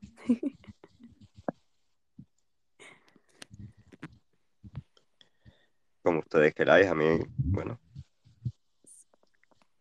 Estamos bien mientras que tengamos, mientras que la gente nos pregunte y estemos a gustito, ¿no? Como solemos decir por aquí, ¿no? Sí, Medianoche. claro, no. No pasa nada. Estando Muy en bien. familia se está a gusto. Sí, Bueno, Vamos pues tenemos dos audios por ahí. Ahí está. sí, sí. Le doy. Dale. Oye, una cosa. Os iba a decir, decirle al diablo que me devuelva mi arma que todavía la estoy esperando, tío. Que es un hijo de puta. No, hombre. cachondeo, cachondeo. Por romper un poco la barrera esta. Cogió miedo, ¿no? La barrera, de- la barrera del mal, que me devuelva mi pistola.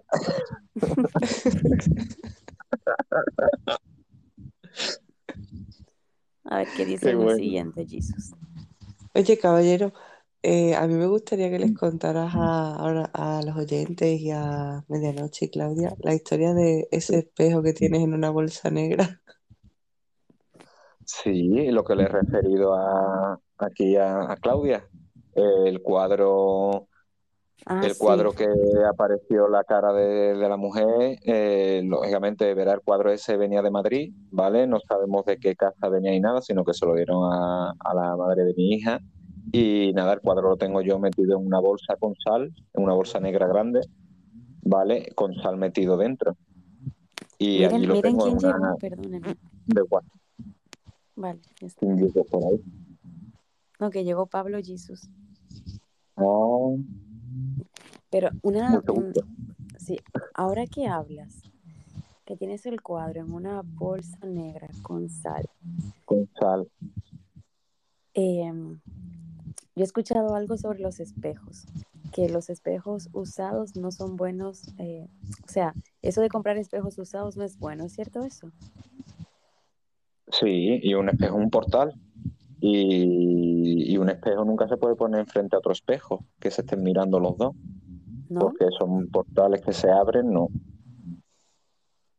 Son portales que se abren y mejor. Pues es que correcto, y en una habitación, en una habitación cuando tú estés acostada, tampoco tengamos un espejo que nos esté mirando de mientras que estamos acostados, ¿vale? Pues Porque yo es robador de energía. Muy mal, Ya entiendo por qué quiero estar todo el tiempo en la cama. muy Es mal, la primera pues vez es que robador. pasa en una casa. Yo no Pues tengo ya, espejo en la pues, habitación. Qué pues fuerte. ¿eh? cambia el chip, pues sí, Yo no lo sabía. son llegan a ser robadores robadores de energía cuando tú estás durmiendo Dios y como tengas portales abiertos de uno enfrente de otro eh, un porcentaje muy muy muy muy elevado Pues tengo las dos, las dos dificultades, porque el armario tiene dos espejos, ¿vale? Cuando abro el armario, los dos espejos dan hacia mi cama. Si abro el armario, de par en par, tiene cuatro puertas, los dos espejos quedan enfrente mirándose. Oh my God. oh my god tú lo has dicho Tengo las dos dificultades. vaya y yo he tenido personas que me han mandado fotografías y han tenido que quitar los espejos y me han, después me han, me han, me han dicho que, le ha cambiado ¿eh? El, eh, la energía que le rodeaba la habitación y todo Sí, sí. De hecho, yo en un directo, en un directo aquí en Estéreo también, una chica me comentó que, que tenía un espejo grande en su habitación y que, y que se ve que por las noches se, se levantaba y se ponía delante del espejo a hablar con el espejo sin ser consciente de ello. Sí. alucinante Y le dije, pues deshazte de ese espejo. Sí, sí. Hombre, claro, todo lo que acarrea. En el tema de Claudia, como tú has dicho anteriormente, en, tem- en tema de que sea antiguo, vamos a ver, todo lo antiguo sabemos que, que puede llegar a arrastrar una energía, ¿no? Un sentimiento que le tuviera esa persona, ese objeto, y puede llegar a ser mm, atrayente, ¿sabes? Una cosa y otra. Pero darte cuenta que un espejo tampoco es un acumulador de energía, ¿vale? Lo que te quiero dar a explicar que no que eh, eh, eso no va, te va a robar y va a estar acumulando después de generaciones y de años, va a estar generando energía de distintas personas, ¿sabes? Vale. Eh, más, más son objetos a lo mejor de madera, eh, más objetos más significativos de plata, de oro, ¿sabes? Que eso sí pueda con- dejar energía residual y sí te pueda traer problemas, pero un espejo por antigüedad no, no, no, no, no, no es objeto desencadenante ni te puede traer problemas. Lo que sí es la, la forma de utilizar los espejos, como te he dicho Vale. anteriormente. Sí, Hombre, sí. pero un espejo antiguo puede que haya pasado por diferentes dueños. Eso sí puede ser un desencadenante. Correcto, sí, pero Sí. nada que arrastre, el, es- el espejo no te va a arrastrar nada. Eh, digamos que es la conexión del espejo con el dueño que sí haya tenido un afecto, ¿no? Y, y- y entre el objeto y el ser haya algo desencadenante, ¿no? Que sí puede ser arrastrado, en ese caso. Sí, ok. Señores, tenemos Ya cinco audios, chicos. Eso mismo. Anima. y medianoche quejándose. Sí. Anda. A ver qué dice Anda, anda, anda. A ver. Me suelo despertar, pero sobre las 8, 8 y media, 9. Y porque me estoy haciendo pis. Vamos, no por otra cosa. La vejiga le avisa. Fantástico, Jesús. Eres un crack, me cago en la mano. ¿Quién pudiera esa hora para servicio? cago en la. Ay, Nos envió un audio María Ángeles. Ay, a ver qué nos dice María Ángeles. Vamos a ver. Hola chicos, hola, hola. Eh, perdón, yo estaba con los auriculares. El tema es que yo no, no podía mandar audio porque resulta de ser de que acá es verano. Y estamos en carnaval. Y tengo en la puerta de mi casa todo este quilombo. No sé si se escucha, me supongo que sí, hay calmó. Así que nada, recién me sacó los auriculares, pero estaba todo reinteresante y nada, les mando un beso. Guay, gracias, Muchas Gracias, María. Ángeles. qué guay. un, un beso enorme, María Ángeles. Y mira, ahí están de fiesta y nosotros pasando frío. Vamos, yo estoy hasta con la bata puesta.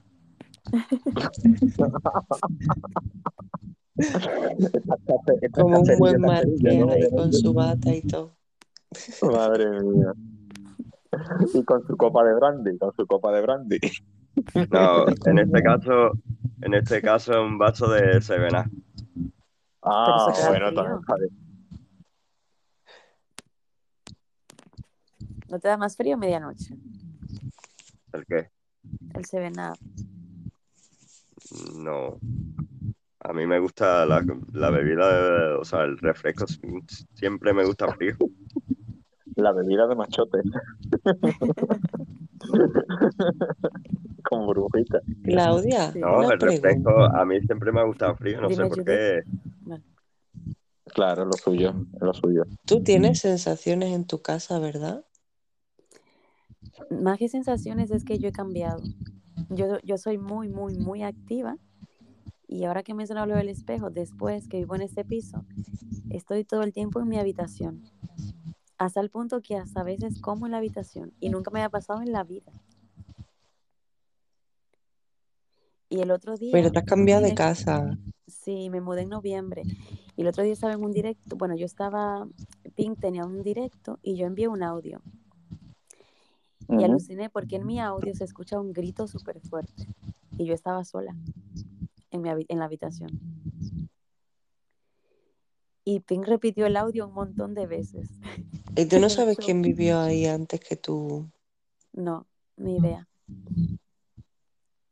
Ni idea. Pero yo, yo no es que sienta nada, sino que me siento sin energía. Pero yo creo que tiene que ver con los espejos. Porque lo pongo mucho de frente, porque me gusta mucho abrir el, ar- el armario de par en par por el tema de la humedad. Lo abro mucho para que respire. Por, por el tema de que la ropa no coja olor a humedad, ¿sabes? Y los espejos quedan enfrente. Y tengo otro espejo. Sé que esa- en esa habitación hay tres espejos grandes. No sé qué va a Sí, la pero- tantos espejos. Pero no, no, no, no es por los espejos. No. Ya tengo yo que mirar eso, sí. Ay, Dios mío. A mí me Ah, viene ah. algo de como si tuvieras una mujer en tu casa. Sí, es que el Otra otro ahí. día, es que el otro día el Europa. grito que se Guau. escuchó, ¿eh? Totalmente. Sí, sí, perdona, perdona, es que me la ha quitado Europa. Sí, sí, sí. Sí. Es que se escuchó un grito muy fuerte en un audio que yo mandé un día en un directo. Y eso a mí me ha dejado pensando. Me dijeron, Claudia, ¿pero quién ha gritado? Y yo, pero si yo estoy sola. Tienes Y una mujer y, Lo y puso además creo que es una señora mayor, ¿eh? Sí, Como me viene como alguien que ha fallecido ahí. sí. Algún día me voy a atrever a preguntarle a la dueña. O a algún vecino. La dueña es joven. Eh, creo que tiene algunos 50, gallega. Galleguilla. Entre 46 y 50 le, le- creo que tiene más o menos. Sí, pero, pero esa casa tuya no es No, que no. ella la haya comprado, ¿no? Es heredad. No, esta, ella, aquí ha vivido mucha gente, yo creo. Ella, ella alquila pisos. Y yo me mudé en noviembre. Yo lo alquilé. Tengo un año aquí ya. Pero esa mujer ha tenido siempre ese piso. Sí, o sea, el edificio entero es de ella. Sí, Fíjate. el edificio entero es de ella, pero ¿de ella o es que es heredado? Es que no sé, tengo esa sensación. Yo no sé si este piso ya lo reformó. O sea, el edificio creo que está reformado. Me parece a mí. Sí, pero ese es un edificio antiguo, ¿verdad? Sí. Ay, Claudia, Dios mío. ¿vives sola? No, tengo tres angelitas. Tengo tres angelitas y la más pequeñita sí me ha dicho algunas veces que ha visto cosas. Bueno, la que pienso que es la reencarnación de mi abuela. Bueno, es que tengo una movida en mi cabeza con la más pequeña. ¿Qué te dice tu hija? Que ella, ella me dijo, mami, yo, yo he visto, yo he visto un hombre moreno en el pasillo. Me lo dijo al principio. Y yo, sí, cariño. Sí, pero, me- pero como que lo toma todo con mucha calma. Y yo, pues yo pues intento transmitirle esa calma también, ¿sabes? Sí, claro. Sí. Pero no sé, ahora me he dejado pensando porque yo pensaba que yo había mm, cambiado, quizás digo yo, bueno, seguramente el tema de, de que ahora estoy dedicándome a ellas, estoy así. Pero yo en principio cuando me mudé iba al gimnasio todos los días. Y de repente eh, estaba haciendo gap y me empezaba como a sentir súper cansada. Y a partir de ahí me sentía cansada todos los días en el gimnasio cuando yo siempre he sido muy activa y no he vuelto al gimnasio. Y este, te juro, estoy casi todo el día aquí en la habitación. ¿Y Y ahora, sientes alguna emoción así como de decaimiento, de que te sí, sientas cansado, o más triste o más enfadado o más, no sé, Yo me sientas algo que tú como, se... como, como, como, ¿cómo te digo? Me estreso por todo. O sea, yo soy muy paciente y últimamente, después vivo aquí, le tengo poca paciencia a las niñas y me encanta estar acostada. Sí. Aprovecho cuando las llevo al colegio y vengo, me pongo ropa deportiva y vengo corriendo hasta aquí. Y es lo único activo que hago. No sé. Voy a tener que hacerme una limpieza, ¿no? Sí, Sí. Tienes que buscar palo santo, Claudia. Palo santo. y salvia. Mm. ¿Eso Salvia. dónde yo lo consigo, el palo santo? El palo santo por internet se puede todavía ir a comprar. Sí, por Ay, Amazon mismo lo venden. Por lo salvia. Pero que sea el palo, ¿eh? Que no, no compres incienso, la barrita de incienso, sino que sea la madera del palo. Vale. Vale. ¿Vale? que Ana Ángel me habló una vez de eso, de, palo santo, ahora que recuerdo. Claro. Quema, quema. Vale. Sí, Pero me voy a poner yo, te diría que la salvia es más potente ¿eh? todavía. La salvia es una planta, ¿verdad? Sí, Vale. Bueno, chicos, tenemos siete audios. De Jesús todos. madre mía, ¿pero qué ha pasado aquí? Ay, me concentré hablando de los espejos y no miré los audios. Jesús, que Jesús. Voy, voy y le doy. Yo voy a comentar que esto yo creo que Medianoche lo sabe y Claudia creo que también. Claudia no lo sé, pero Medianoche creo que sí lo sabe, 100%. Yo cuando era pequeño, ¿vale? Con 4, 5, 6 años, yo, mi madre me llevaba con ella siempre y cuando íbamos a una placita que estaba cerquita de mi casa, pues yo cuando eso, un día me dio por mirar para el cielo, ¿vale? Y yo vi una imagen en el, en el cielo, una imagen, un hombre blanco con barba. Y bueno, os sigo contando en el siguiente audio. Ok, seguimos con la historia. y eso que mm, yo cuando miraba para el cielo veía al hombre con la barba blanca, el pelo blanco y todo, ¿vale? Y yo pues le dije a mi madre, mamá, mamá, mamá, no sé qué, que veo a alguien en el cielo con barba blanca y no sé qué, no sé cuánto. Y mi, y mi, y mi esto me lo contó mi madre, ¿eh? Y mi madre anda, anda, niño. No sé qué, digo, sí, mamá, que lo estoy viendo que está ahí arriba, que me está saludando. Y mi madre, pues se quedó flipando, ¿sabes? Y las amigas que estaban allí de mi madre, pues también. Y, y luego, mm, no pasó un año, que es cuando nos fuimos de vacaciones a la playa. Y bueno, en el siguiente audio os sigo explicando. Ok. No pasó el año después de lo que os he contado y nos fuimos de vacaciones a la playa y resulta de que estaban haciendo figuras en la arena, había muchas figuras porque era la feria de, de Málaga, porque era en Málaga o, o por ahí, no me acuerdo, ¿vale? Y había muchas figuras de arena en la tierra y resulta que un hombre dibujó al Señor, a Dios. Y yo, pues dice mi madre que le dije, mira mamá, ese es el hombre que yo veía en el cielo, no sé qué. Y mi madre dice que se le puso la cara blanca.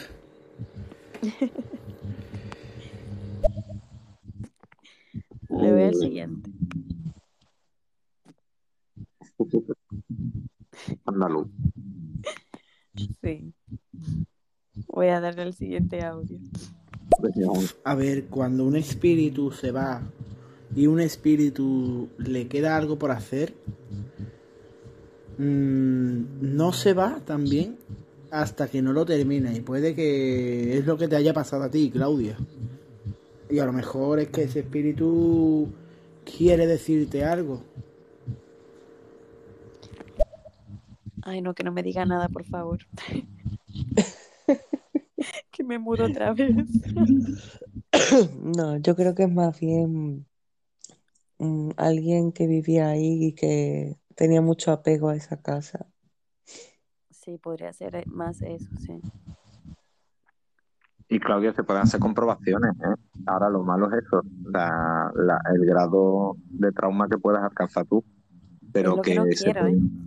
Claro, pero que volvamos al mero hecho que, como tu caso, hay miles y hay pasos a seguir, ¿vale? Que son Sí. básicos y que, lógicamente, después tienes que estar tú preparada. Y más teniendo criaturas chicas, yo te recomiendo que no, pero hay, eh, hay muchas cosas factibles que puedes llegar a cabo y todo eso es para estar tú más, más conforme contigo misma y saber qué es lo que te está pasando, qué es lo que te está quitando esa energía, ¿no? O dónde se centra, en qué lugar de la casa.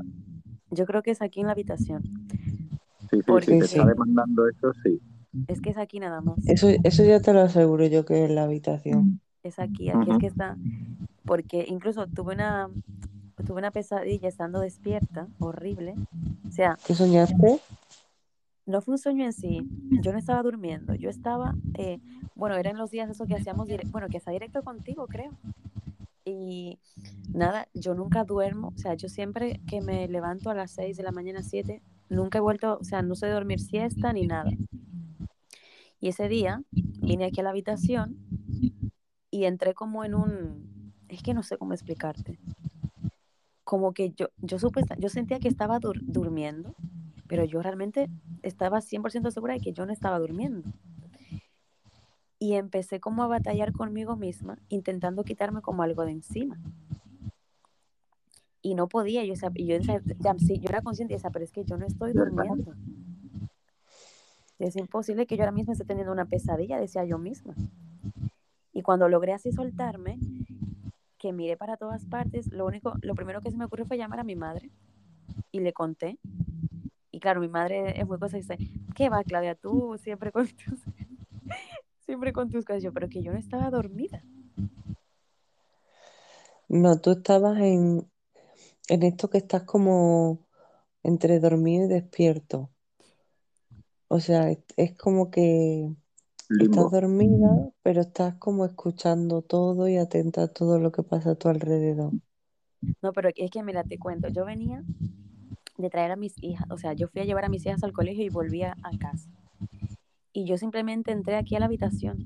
No fue que yo que me acosté y dije a descansar, no. Yo entré a la habitación y en el momento en que entré a la habitación comenzó como esa pelea. de la cual yo no era consciente. Y yo sé que yo gritaba, pero mi voz no salía. Por eso yo cuando logré soltarme, lo primero que pensé fue voy a llamar a mi madre y le cuento esto que me ha pasado.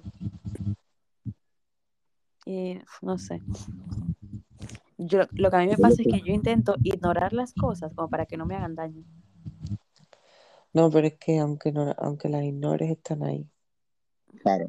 ¿Y ahora mismo te encuentras en la habitación, Claudia? Sí. ¿Y estás Sí, sí. hablando con un micrófono del móvil? ¿Con un Sí. auricular? Con el micrófono del móvil. Mm, vale, Sí. mm, vale.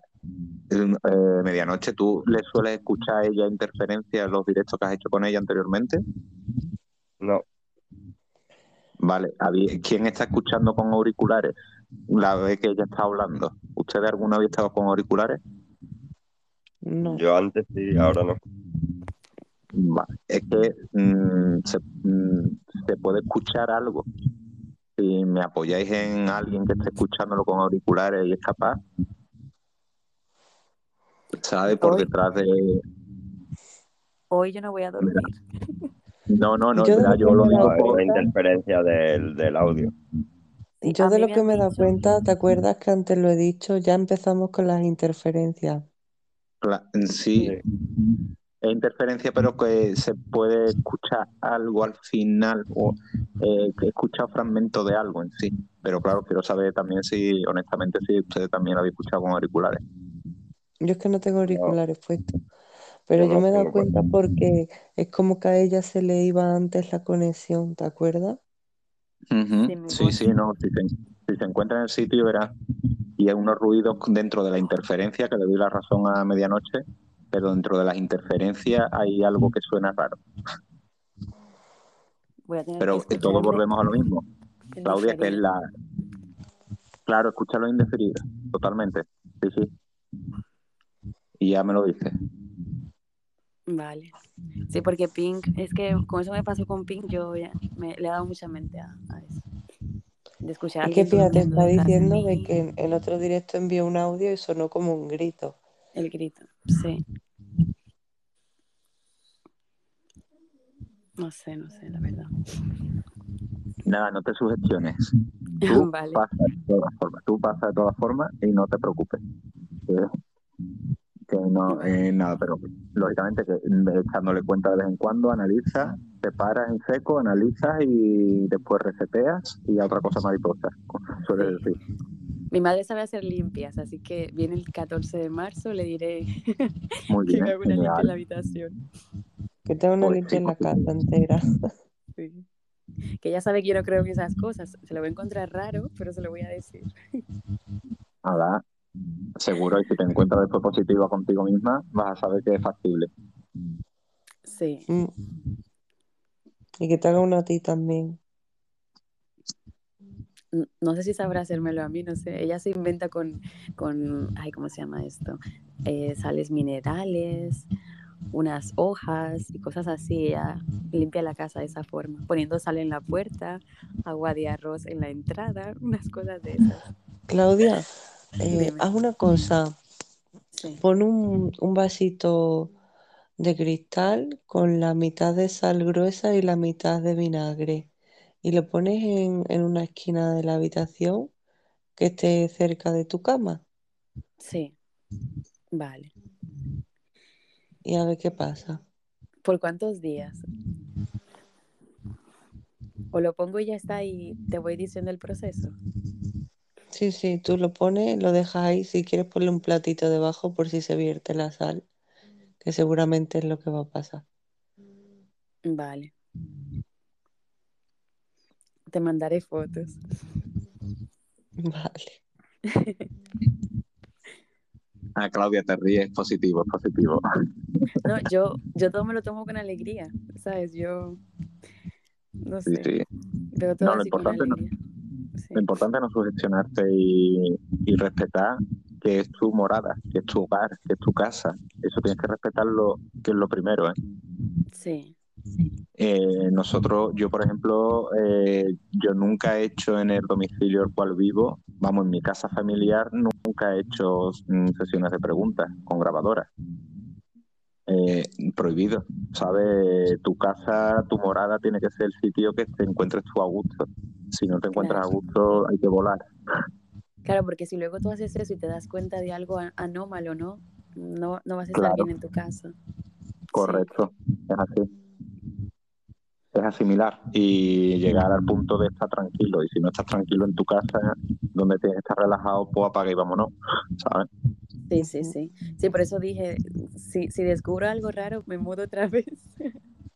Pues La sí, pregunta muchos es, casos. ¿solo yo, te ¿eh? pasa en la habitación o te pasa en más sitios?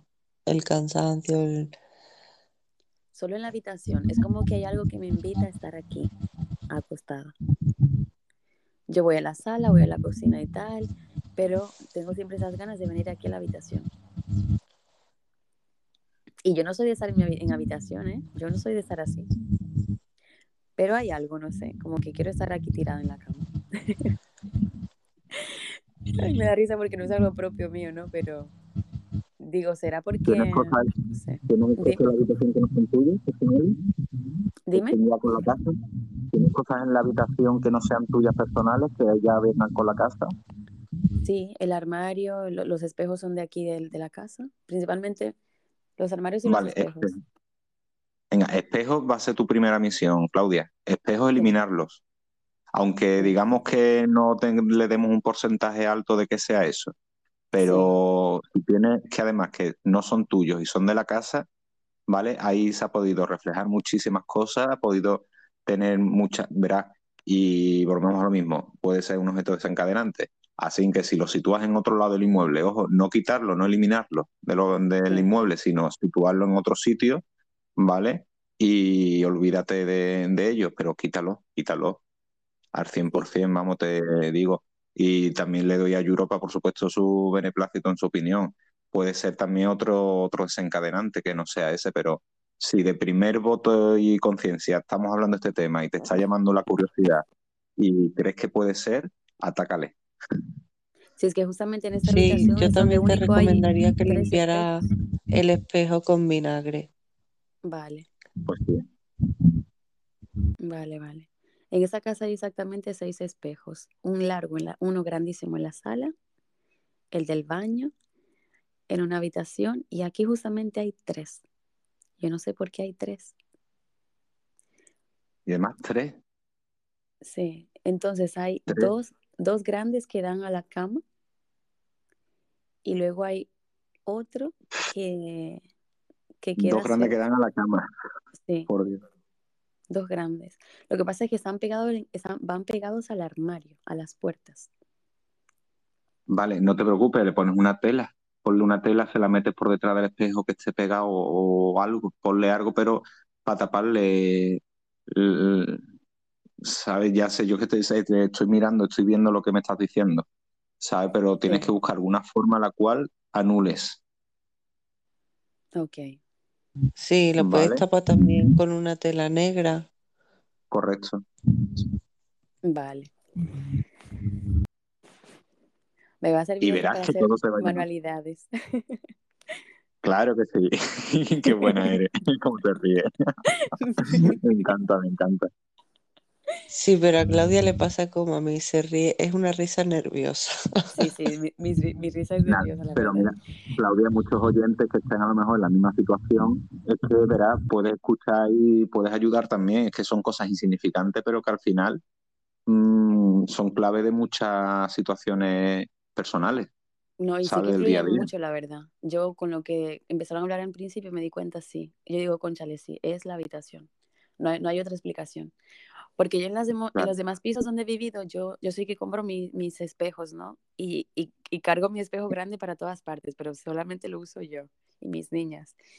Y, en es- y esta vez los espejos son de aquí, de esta casa, y es la primera vez que me pasa eso. Y es la primera vez que estoy en una habitación con tantos espejos. Pues ya está. O ataca y sin piedad. Sí, sí, me han dicho en audios que, que escuchan a alguien durmiendo tras de mí, roncando, no sé, me han dicho muchas cosas Anda, cuando mando audio. Hombre, Claudia, yo te veo a ti una persona fuerte en el sentido de que qui- quiere- quieres enterarte, pero no quieres saber. Porque ¿Sabes? Que, mm, ¿me, es que me entiendes lo yo, que te quiero decir? sí, sí, sí, porque yo, ¿cómo que, se dice? Yo rehuyo esas cosas. Yo digo, no, no, yo no voy a creer, aunque haya visto, digo, no, es producto de mi imaginación. pero eres fuerte porque eres real, a que sabes que eso es- está y que puede ser que te esté pasando, ¿no? Sí, yo, yo soy consciente, yo soy consciente de que algo pasa porque yo Ujú, no soy la misma en cuanto a, a activación física. Yo soy muy hiperactiva y aquí últimamente no lo estoy siendo. Y digo, ¿y por qué estoy tan cansada? Pero bueno, voy a empezar con lo que me dijo Judith y con los espejos. Voy, me voy a poner, me voy a poner a tejer como las abuelitas y voy a hacer algo negro para ponerlo en los espejos. Pues sí, pues sí, aprovecha. Sí, sí. Están llegando audios, ¿eh? Wow, muchas gracias a todos los oyentes que están aquí. Jesús, Jesús Moreno. A ver, su, A ver.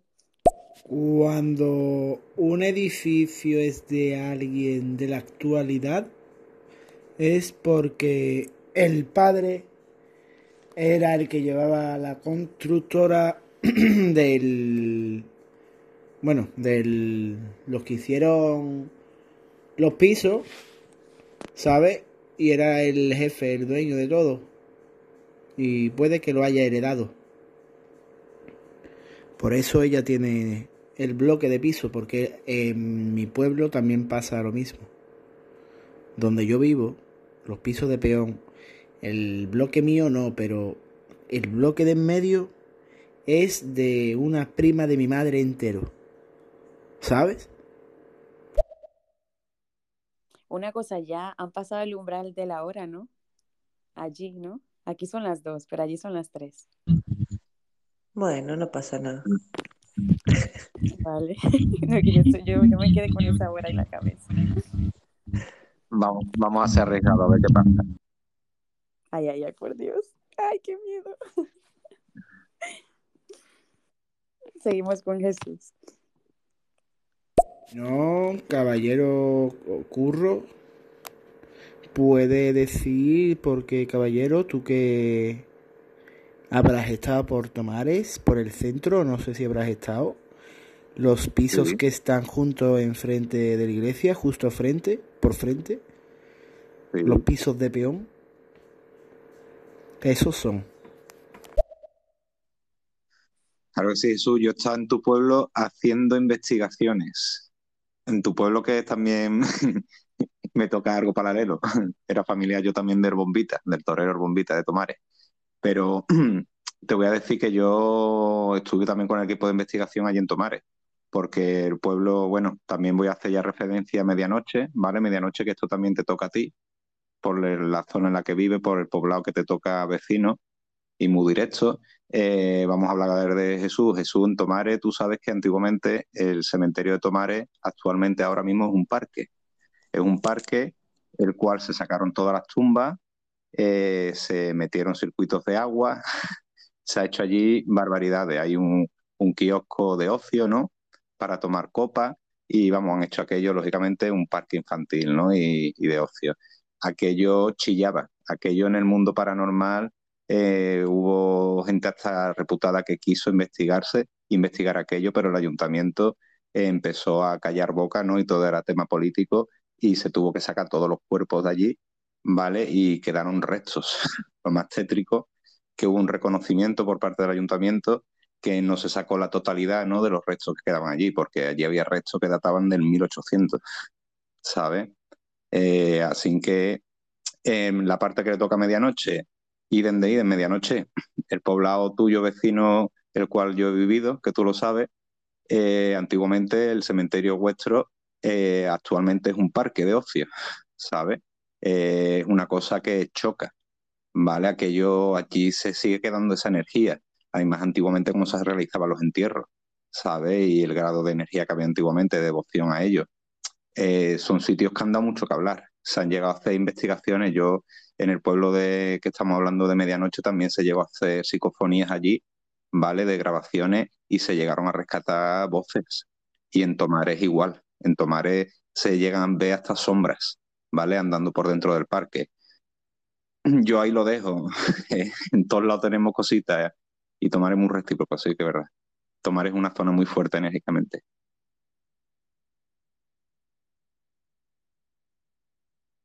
Seguimos con el siguiente audio. Sí, que se nos acumulan. Sí. Mira, Claudia, yo solo te puedo decir que te pongas al arcángel San Miguel.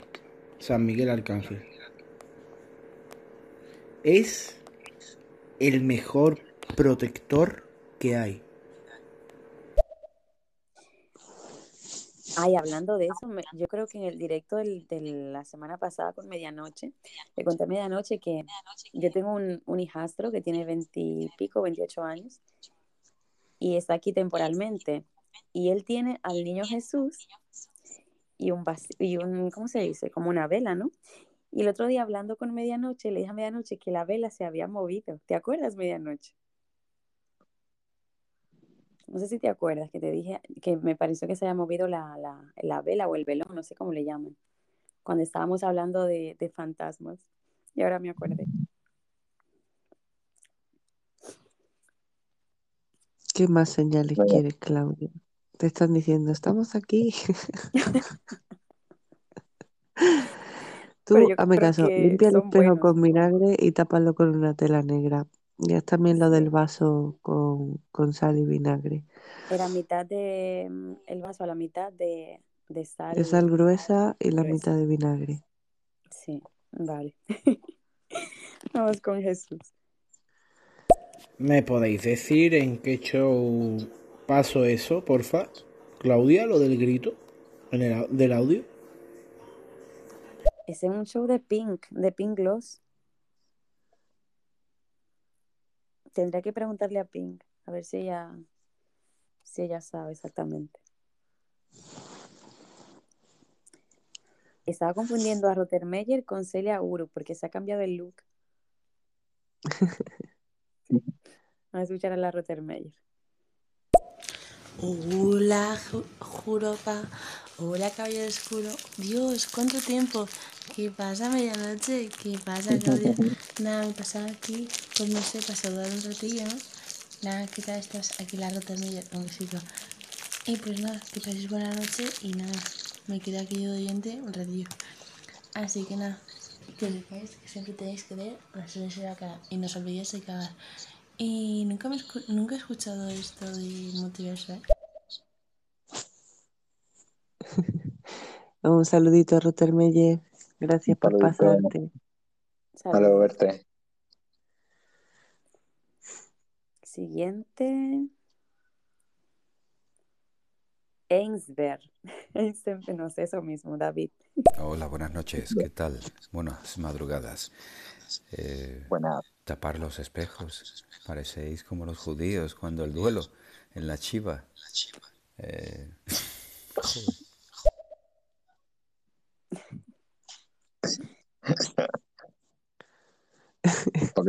Hay un gran motivo detrás. Heisenberg. Ainsberg. Si se A dice, se habla por algo será. Sí. A ver, otro, otro audio de Jesús. Que tú has hecho cosas de allí. Entonces tú puedes conocer a mi primo Jesús Casado.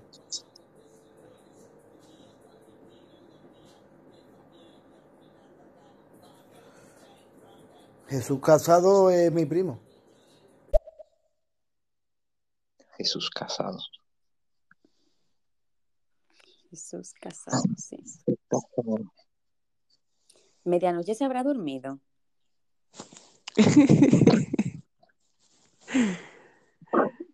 El ojo lo tiene abierto, ¿eh?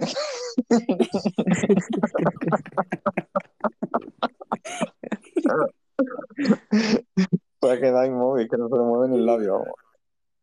Ay, pobrecito. Estará, seguro, ¿Le habrá poseído algún cansado. espíritu o algo? La habrá llevado, hablaban aducido, que son, mi- mira que lo hemos dicho, Una vez que son las 3 de la mañana podemos estar preparados para cualquier cosa. Aquí tenéis a medianoche a tus hijos.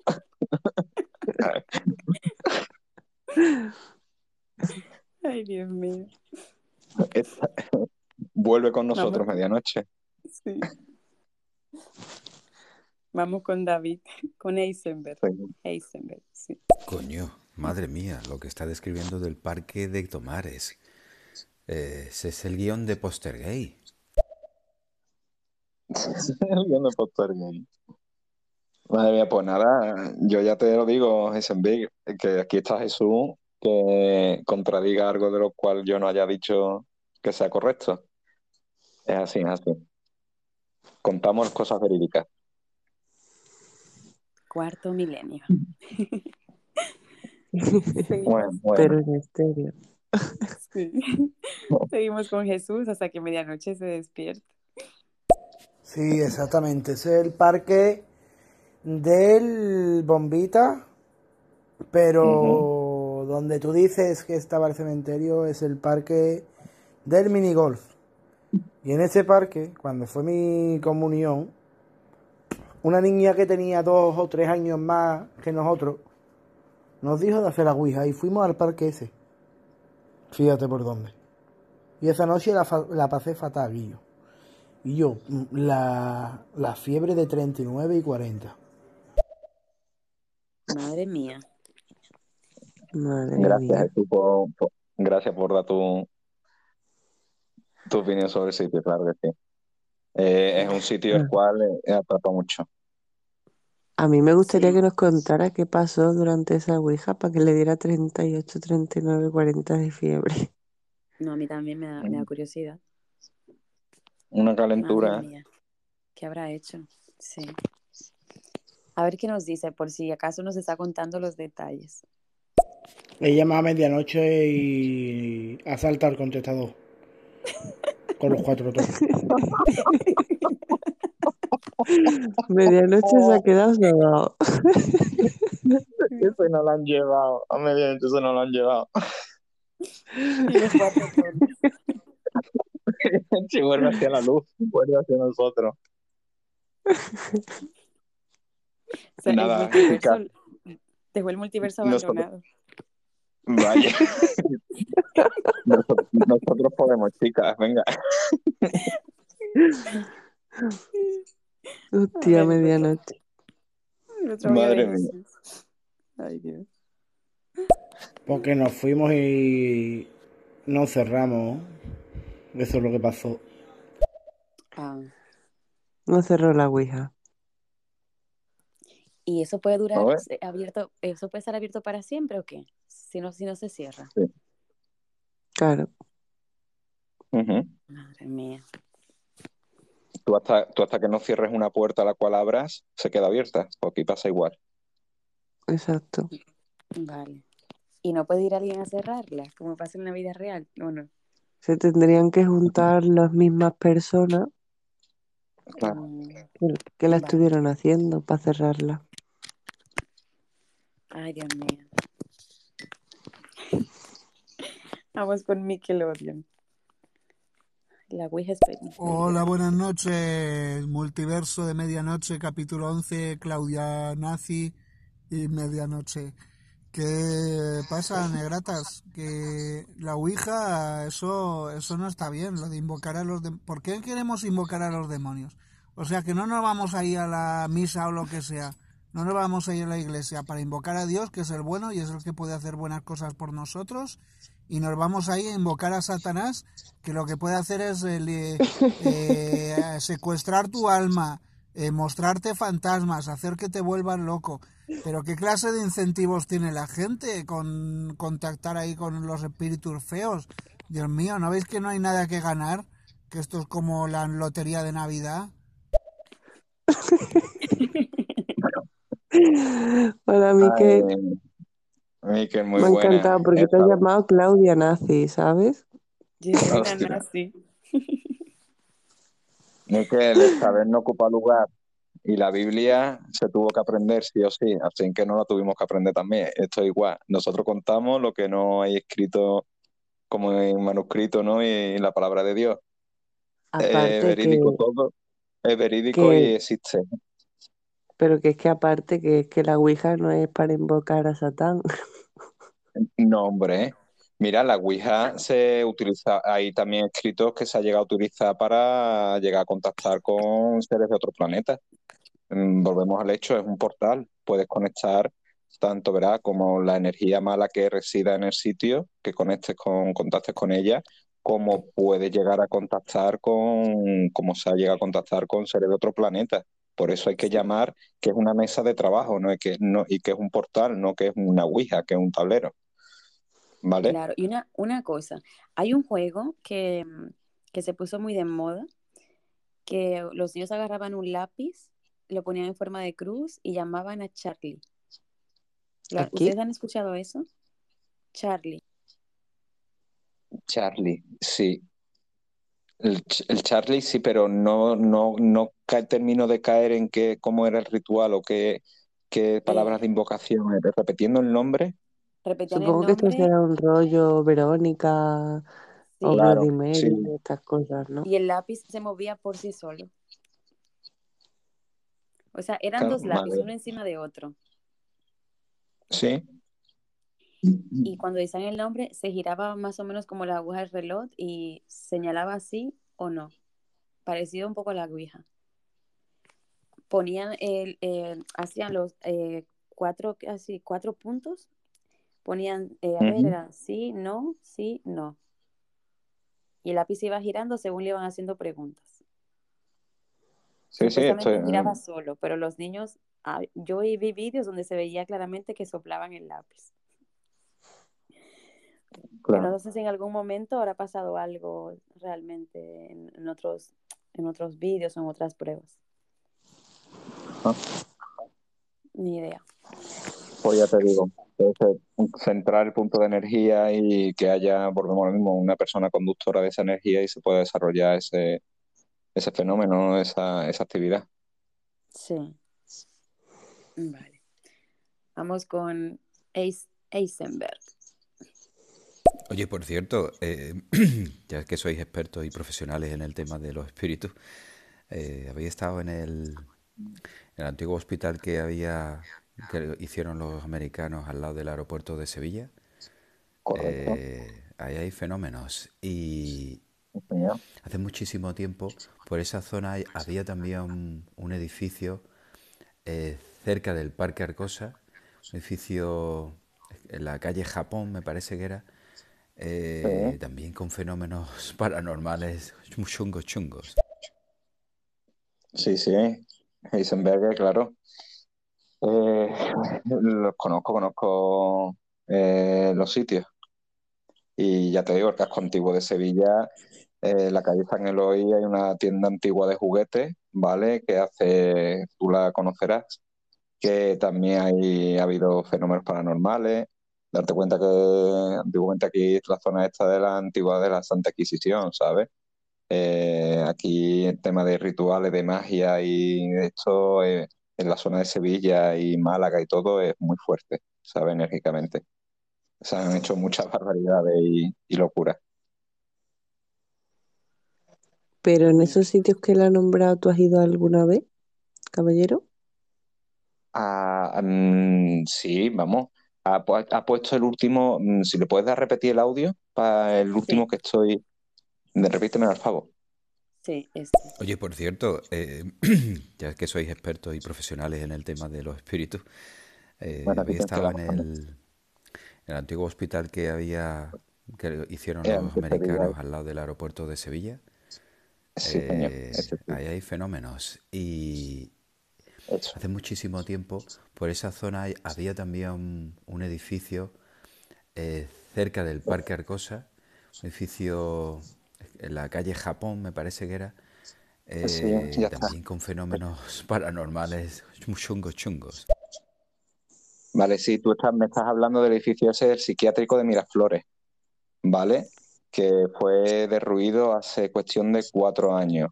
Eh, sí, aquel sitio también fuimos a investigar, ¿vale? Pero aquel sitio eh, se tuvo que dejar de investigar porque había eh, una gran, gran nivel de amianto, ¿vale? producto que había en la atmósfera de cancerígeno. ¿Sabe? Y por eso ya una vez que decretó el ayuntamiento que lo iba a demoler y las situaciones que se encontraba, que estaba entrando la gente allí, pues se decidió ya lógicamente cerrarlo y, y demoler el edificio, como te he dicho. Y Sevilla, este, claro, el hospital militar. El hospital militar eh, hay uno de los módulos, ¿vale? Yo, si, si tú conoces la zona, te voy a indicar para que más o menos decirte. Eh, hay un señor que tiene cabras, ¿vale? Ovejas, eh, la tiene en un edificio metido, justamente de la derecha, que era la, el antiguo donde se operaba y eso. En la planta baja, hay psicofonía registrada, que allí yace el diablo, ¿vale? Y la psicofonía lo dice muy claramente. Aquí yace el diablo, ¿vale? Y se ha quedado como una de las grandes psicofonías de Sevilla, de sitios encantados, sabe que se ha recogido al 100%. Vamos, hasta cuarto milenio tuvo esa psicofonía. Hacen que se, se, de los sitios que dice. Y hemos ¿Esta estado... es la psicofonía que hemos puesto antes? No, no, no. La psicofonía Ah, de, de Orgumosa es, es distinta. Eh, volvemos otra vez a lo mismo. Europa eh, son similares, ¿vale? Pero ya te digo que aquella zona, en aquel hospital, eh, hay psicofonía de un grupo de investigación, vamos, te puedo decir, del JIP, ¿vale? De Diego Fontegamero, que es amigo mío y recoge allí esa psicofonía, ¿no? De aquí yace el diablo. Hace cuestión de siete años fue esa investigación, seis o siete años. Pero me estás diciendo que en esa psicofonía decían aquí yace el diablo. Sí, palabras textuales, la frase es esa. Aquí yace el diablo. En el, en el bajo, vamos. Y se escuchaba, se escuchaba ahí ruido, era, y además que era una zona que no, no podías estar más de un tiempo, ¿vale? Es que te, te echaba. Tú bajabas a esa planta y lo que allí se respiraba y, mm, y más escuchabas esos ruidos, era todo ilógico. Verás, yo Europa conozco ese sitio antes de, porque yo era jugador de Airsoft, ¿vale? Del típico que va con la pistolita, ¿no? Y yo iba allí a jugar al Airsoft y a hacer barbacoa. Y lógicamente, una vez que ya me metí en el mundo paranormal y vi que era un sitio puntero en Sevilla de sucesos paranormales, eh, ya también encontré mucha lógica en el sitio y cuando iba de noche aquello no tenía nada que ver.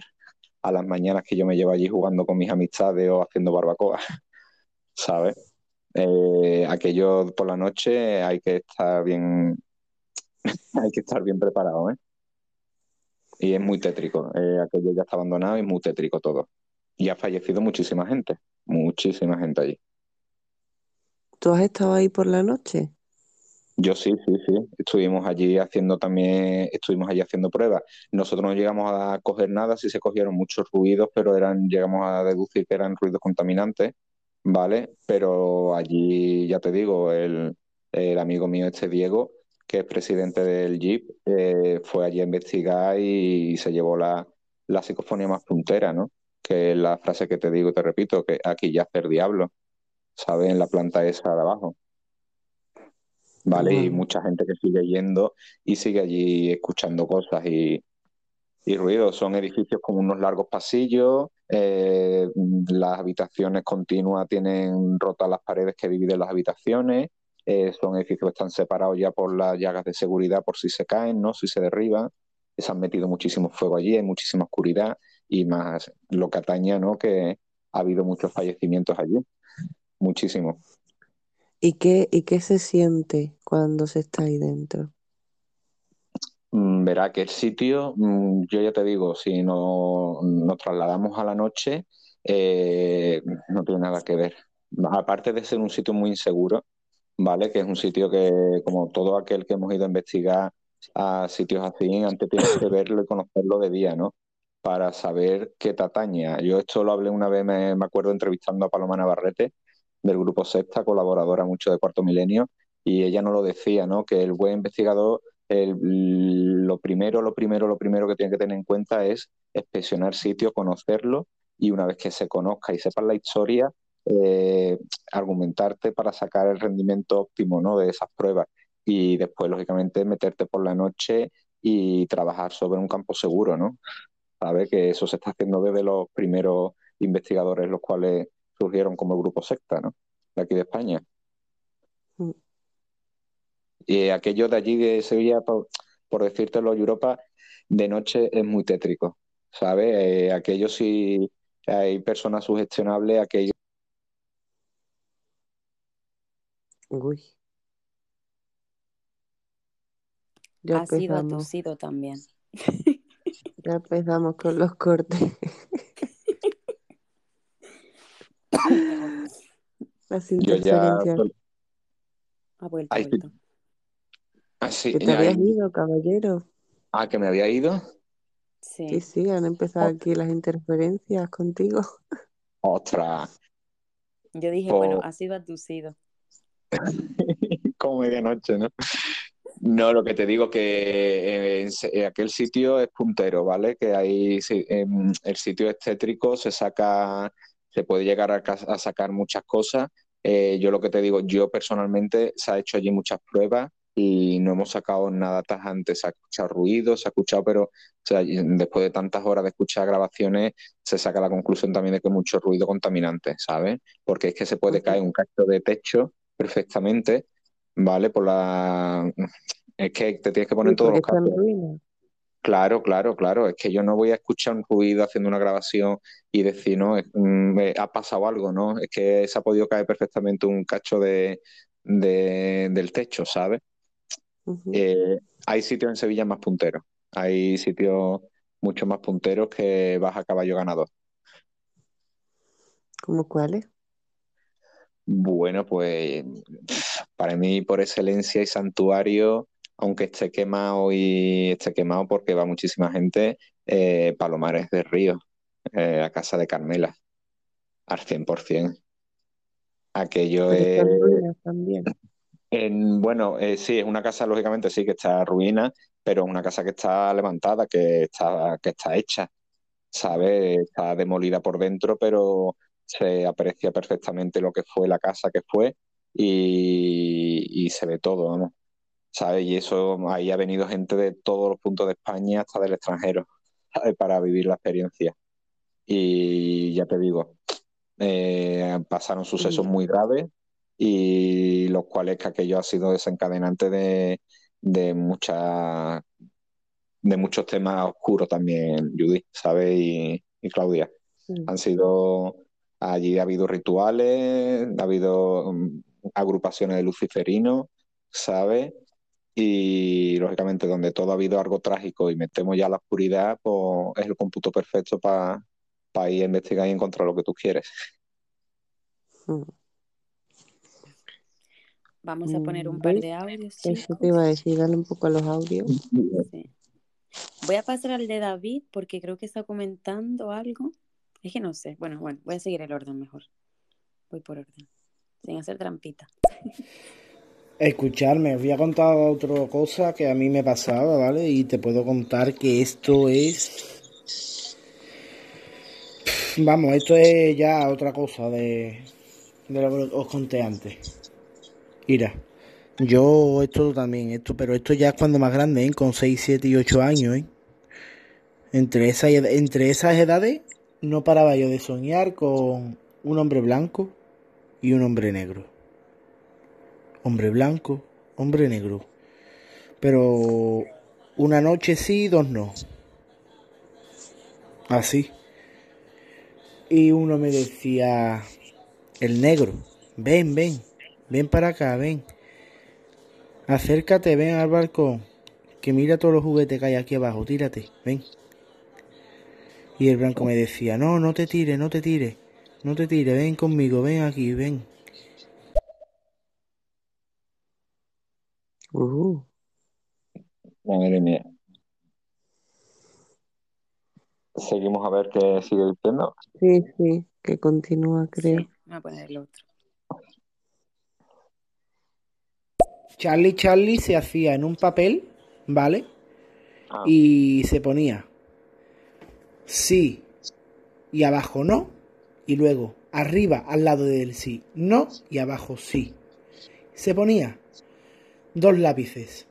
Uno sí, es verdad, hijo, es verdad. para separar la parte de arriba con la de abajo y el otro para separar la parte de un lado con el otro. Y ahora se decía, Charlie, Charlie, ¿estás ahí? Y entonces el palo que estaba arriba era el que se movía.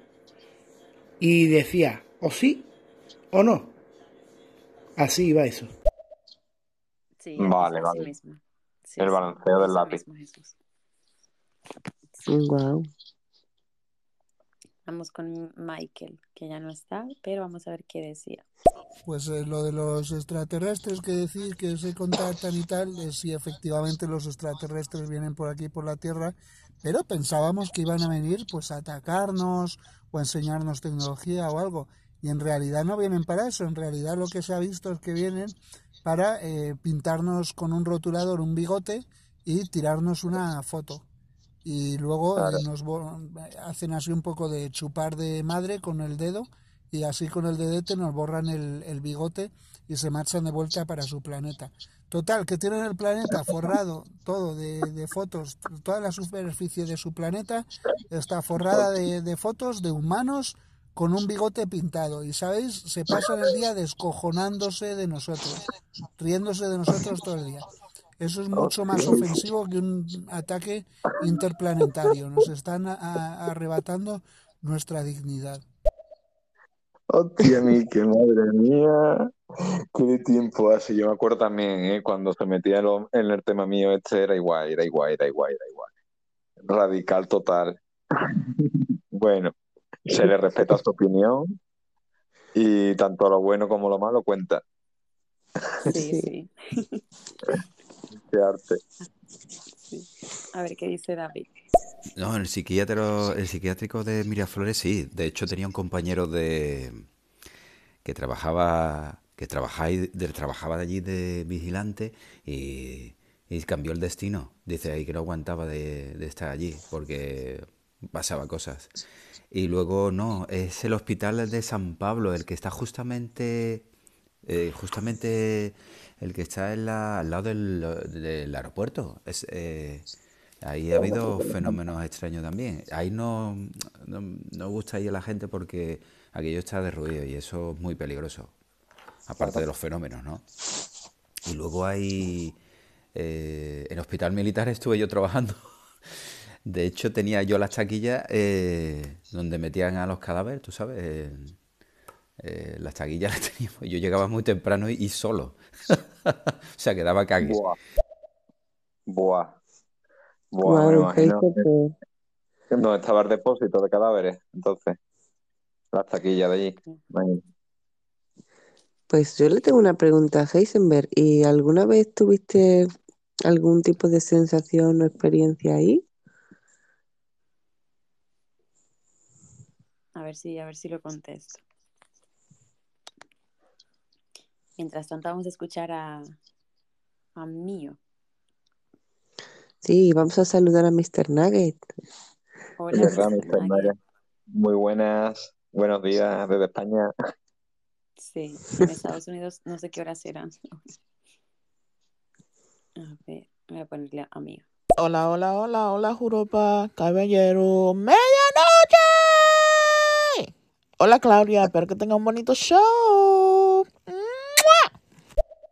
Gracias, medianoche. Ni eso lo va a despertar. Medianoche A medianoche lo ha poseído el espíritu del sueño y... se le movió la boca. Estoy aquí, Sí, estoy No. despierto. Ah, está despierto. ¿Y dónde medianoche. tenías dos horas en silencio. Estaba despierto, estaba aquí. Lo que pasa es que estaba con los ojos cerrados, vamos. ¿A qué está quedado dormido? Vamos, que te dormí un rato. En su multiverso. Se nos ha dormido. Muy fuerte medianoche, tío. Muy fuerte, ¿vale? Te Las estamos 3 y aburriendo. 33. Es algo, es una hora puntual.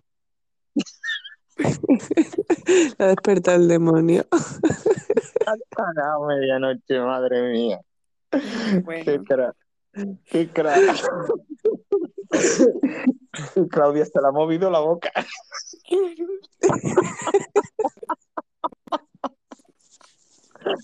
sido Eso ha buenísimo. sido muy bueno.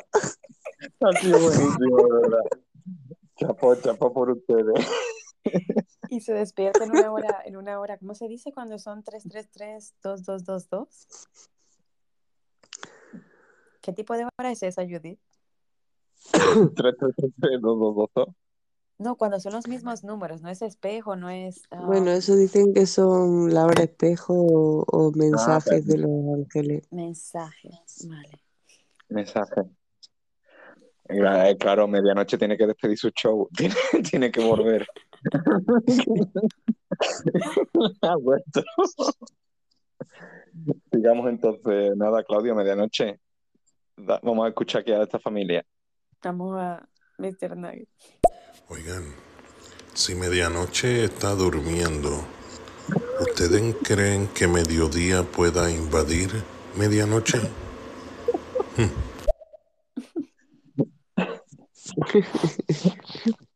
Qué bueno. Le está abduciendo. Mediodía está abduciendo a medianoche. Y se lo está llevando. Ay, Es que ha sido risa. buenísimo. No, si no estaba durmiendo, estaba con los ojos cerrados. Estaba con los ojos cerrados. Eh, Y ahora está otra vez echando el concurrito. Ahora ha dicho a esta gente le quedan seis mensajes, un cuartito de hora más.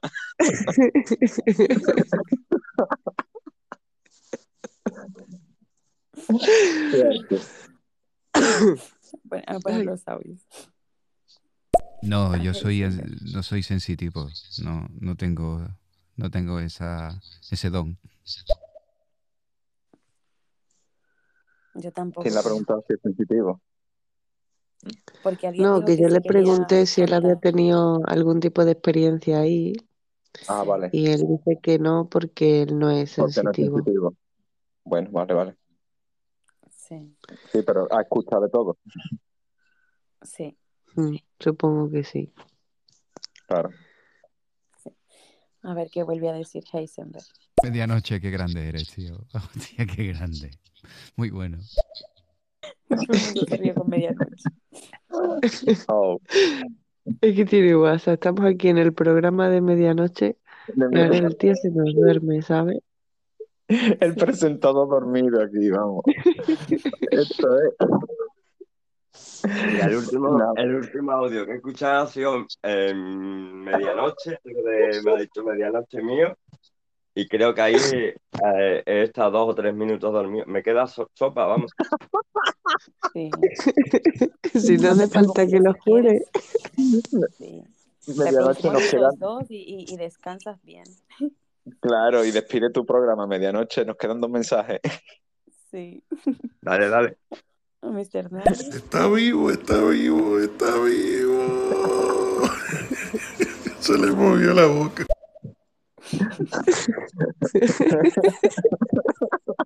Sido buenísimo. Es que yo me meto susto. Ha sido buenísimo, de verdad. Voy a cortar ese chico show para publicarlo. Sí, sí, sí, sí. Ay, qué bueno. Ay, perdón, que estaba reproduciendo a Jesús sin querer. Lo voy a reproducir ahora. Y si yo os dijera que desde pequeño veo... Pero te lo digo en serio, ¿eh? Cuando yo estoy viendo la tele, viendo algo, ¿vale? En la puerta, cuando yo miro así de refilón, siempre veo como una sombrita por detrás que parece que me está mirando. Siempre, tío. Eso. O que verán por ti. Hombre, si es una sombra, Ah, una sombra, perdón, he visto sombra. Vale, vale, vale, vale. No, con- me había, inte- había interpretado que algo que, que, que nota él, ¿no?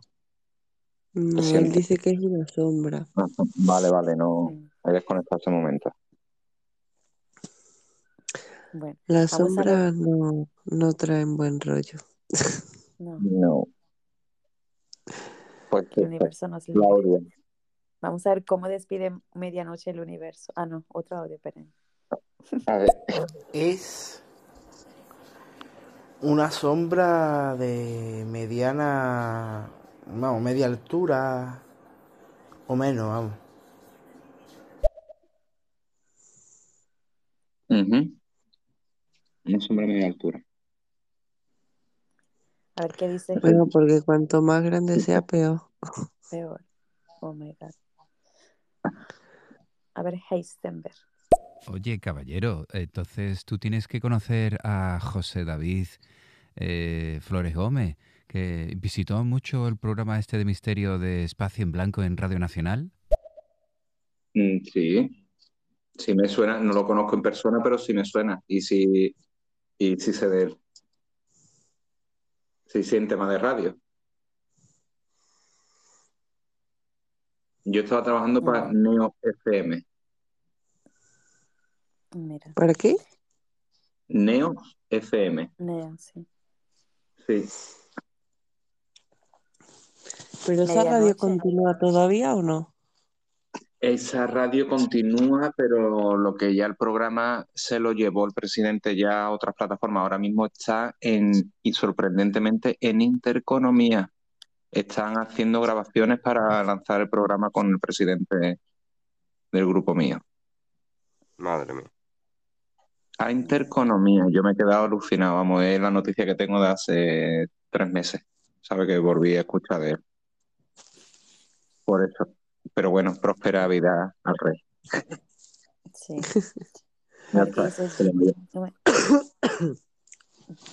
Jesús. Ah, por cierto, eh, caballero, ahora que he mencionado este hombre, eso, mi primo eh, Jesús Casado eh, investigó el ayuntamiento de Tomare cuando se vio una sombra que dijeron la limpiadora que vieron y todo eso. Y fue cuarto milenio y fue todo. Claro. Y luego también de mm, una finca, un, un algo, ¿sabes? Un, no me acuerdo. También en el libro salía. Yo creo que tú tienes que conocer a mi primo por huevo. Sí, sé que el Ayuntamiento de Tomare ha pasado muchas cosas, pero no quieren dar su brazo a torcer en este, en este mundo. Y que ya te digo, quiso meter mano también al tema del cementerio, pero ya ahí el Ayuntamiento sacó las uñas y se denegó, pero los, grupos de aquí de la zona y, y vinieron gente hasta grupos de Málaga y Granada, vamos, a, a captar investigaciones por fuera del parque y se llevaron imágenes y cosas muy curiosas, ¿no? ¿Sabes? Pero broma lo mismo. Todo es querer levantar o, o- o querer tapar, mejor dicho, lo que, lo que no es interesante, ¿no? Lo que no, lo que no le interesa al, al ayuntamiento. Y tomar es que ya tiene, tiene, como tú has dicho, residencia en cosas que quiere callar.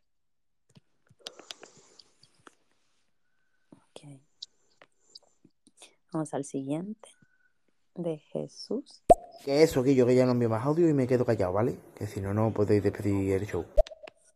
A ver si no se puede despedirlo. Muchas gracias, Jesús, que va. Se le está moviendo la boca a medianoche.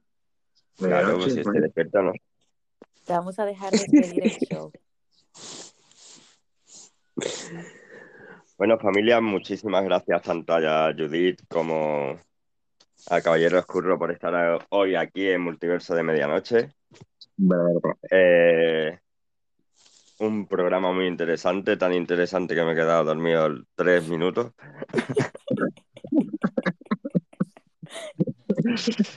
Y no es por vosotros, es por el cansancio que tengo, que estoy despierto desde las 6 de la mañana del día anterior y es normal que ahora mismo esté Claro, pues ya sí, muerto. Claro que sí. Y además trabajando en la obra, tú verás. Normal que estés Pues sí. cansado. Hombre. Pues Así os, lo agra- os agradezco mucho la invitación y nada, cuando queráis, pues repetimos. Sí, muy bien. Voy a poner este audio rapidito de David. Oye, por cierto, Jesús Casado no es una peluquería allí en Tomares. En la, en la- en la calle peatonal, ¿no? Está Jesús Casado, qué bueno. Ahora, medianoche dirá su mítica frase. Vámonos allá, mañana de noche. Y recordad que en algún lugar del planeta ahora mismo es medianoche. Un saludo. Muy bien, medianoche. Sí, también, también es una peluquería, que es el hijo, que es peluquero. Correcto. Vale. Chao, muchas gracias. Un verdadero Buenas placer, noches, familia. gracias. Siempre para arriba, uno para adelante, mi hermano. Un saludito. Saludos, Saludos. gracias. Saludos. Chai, muchísimas gracias. A ustedes a repetirlo. Sí. Sí.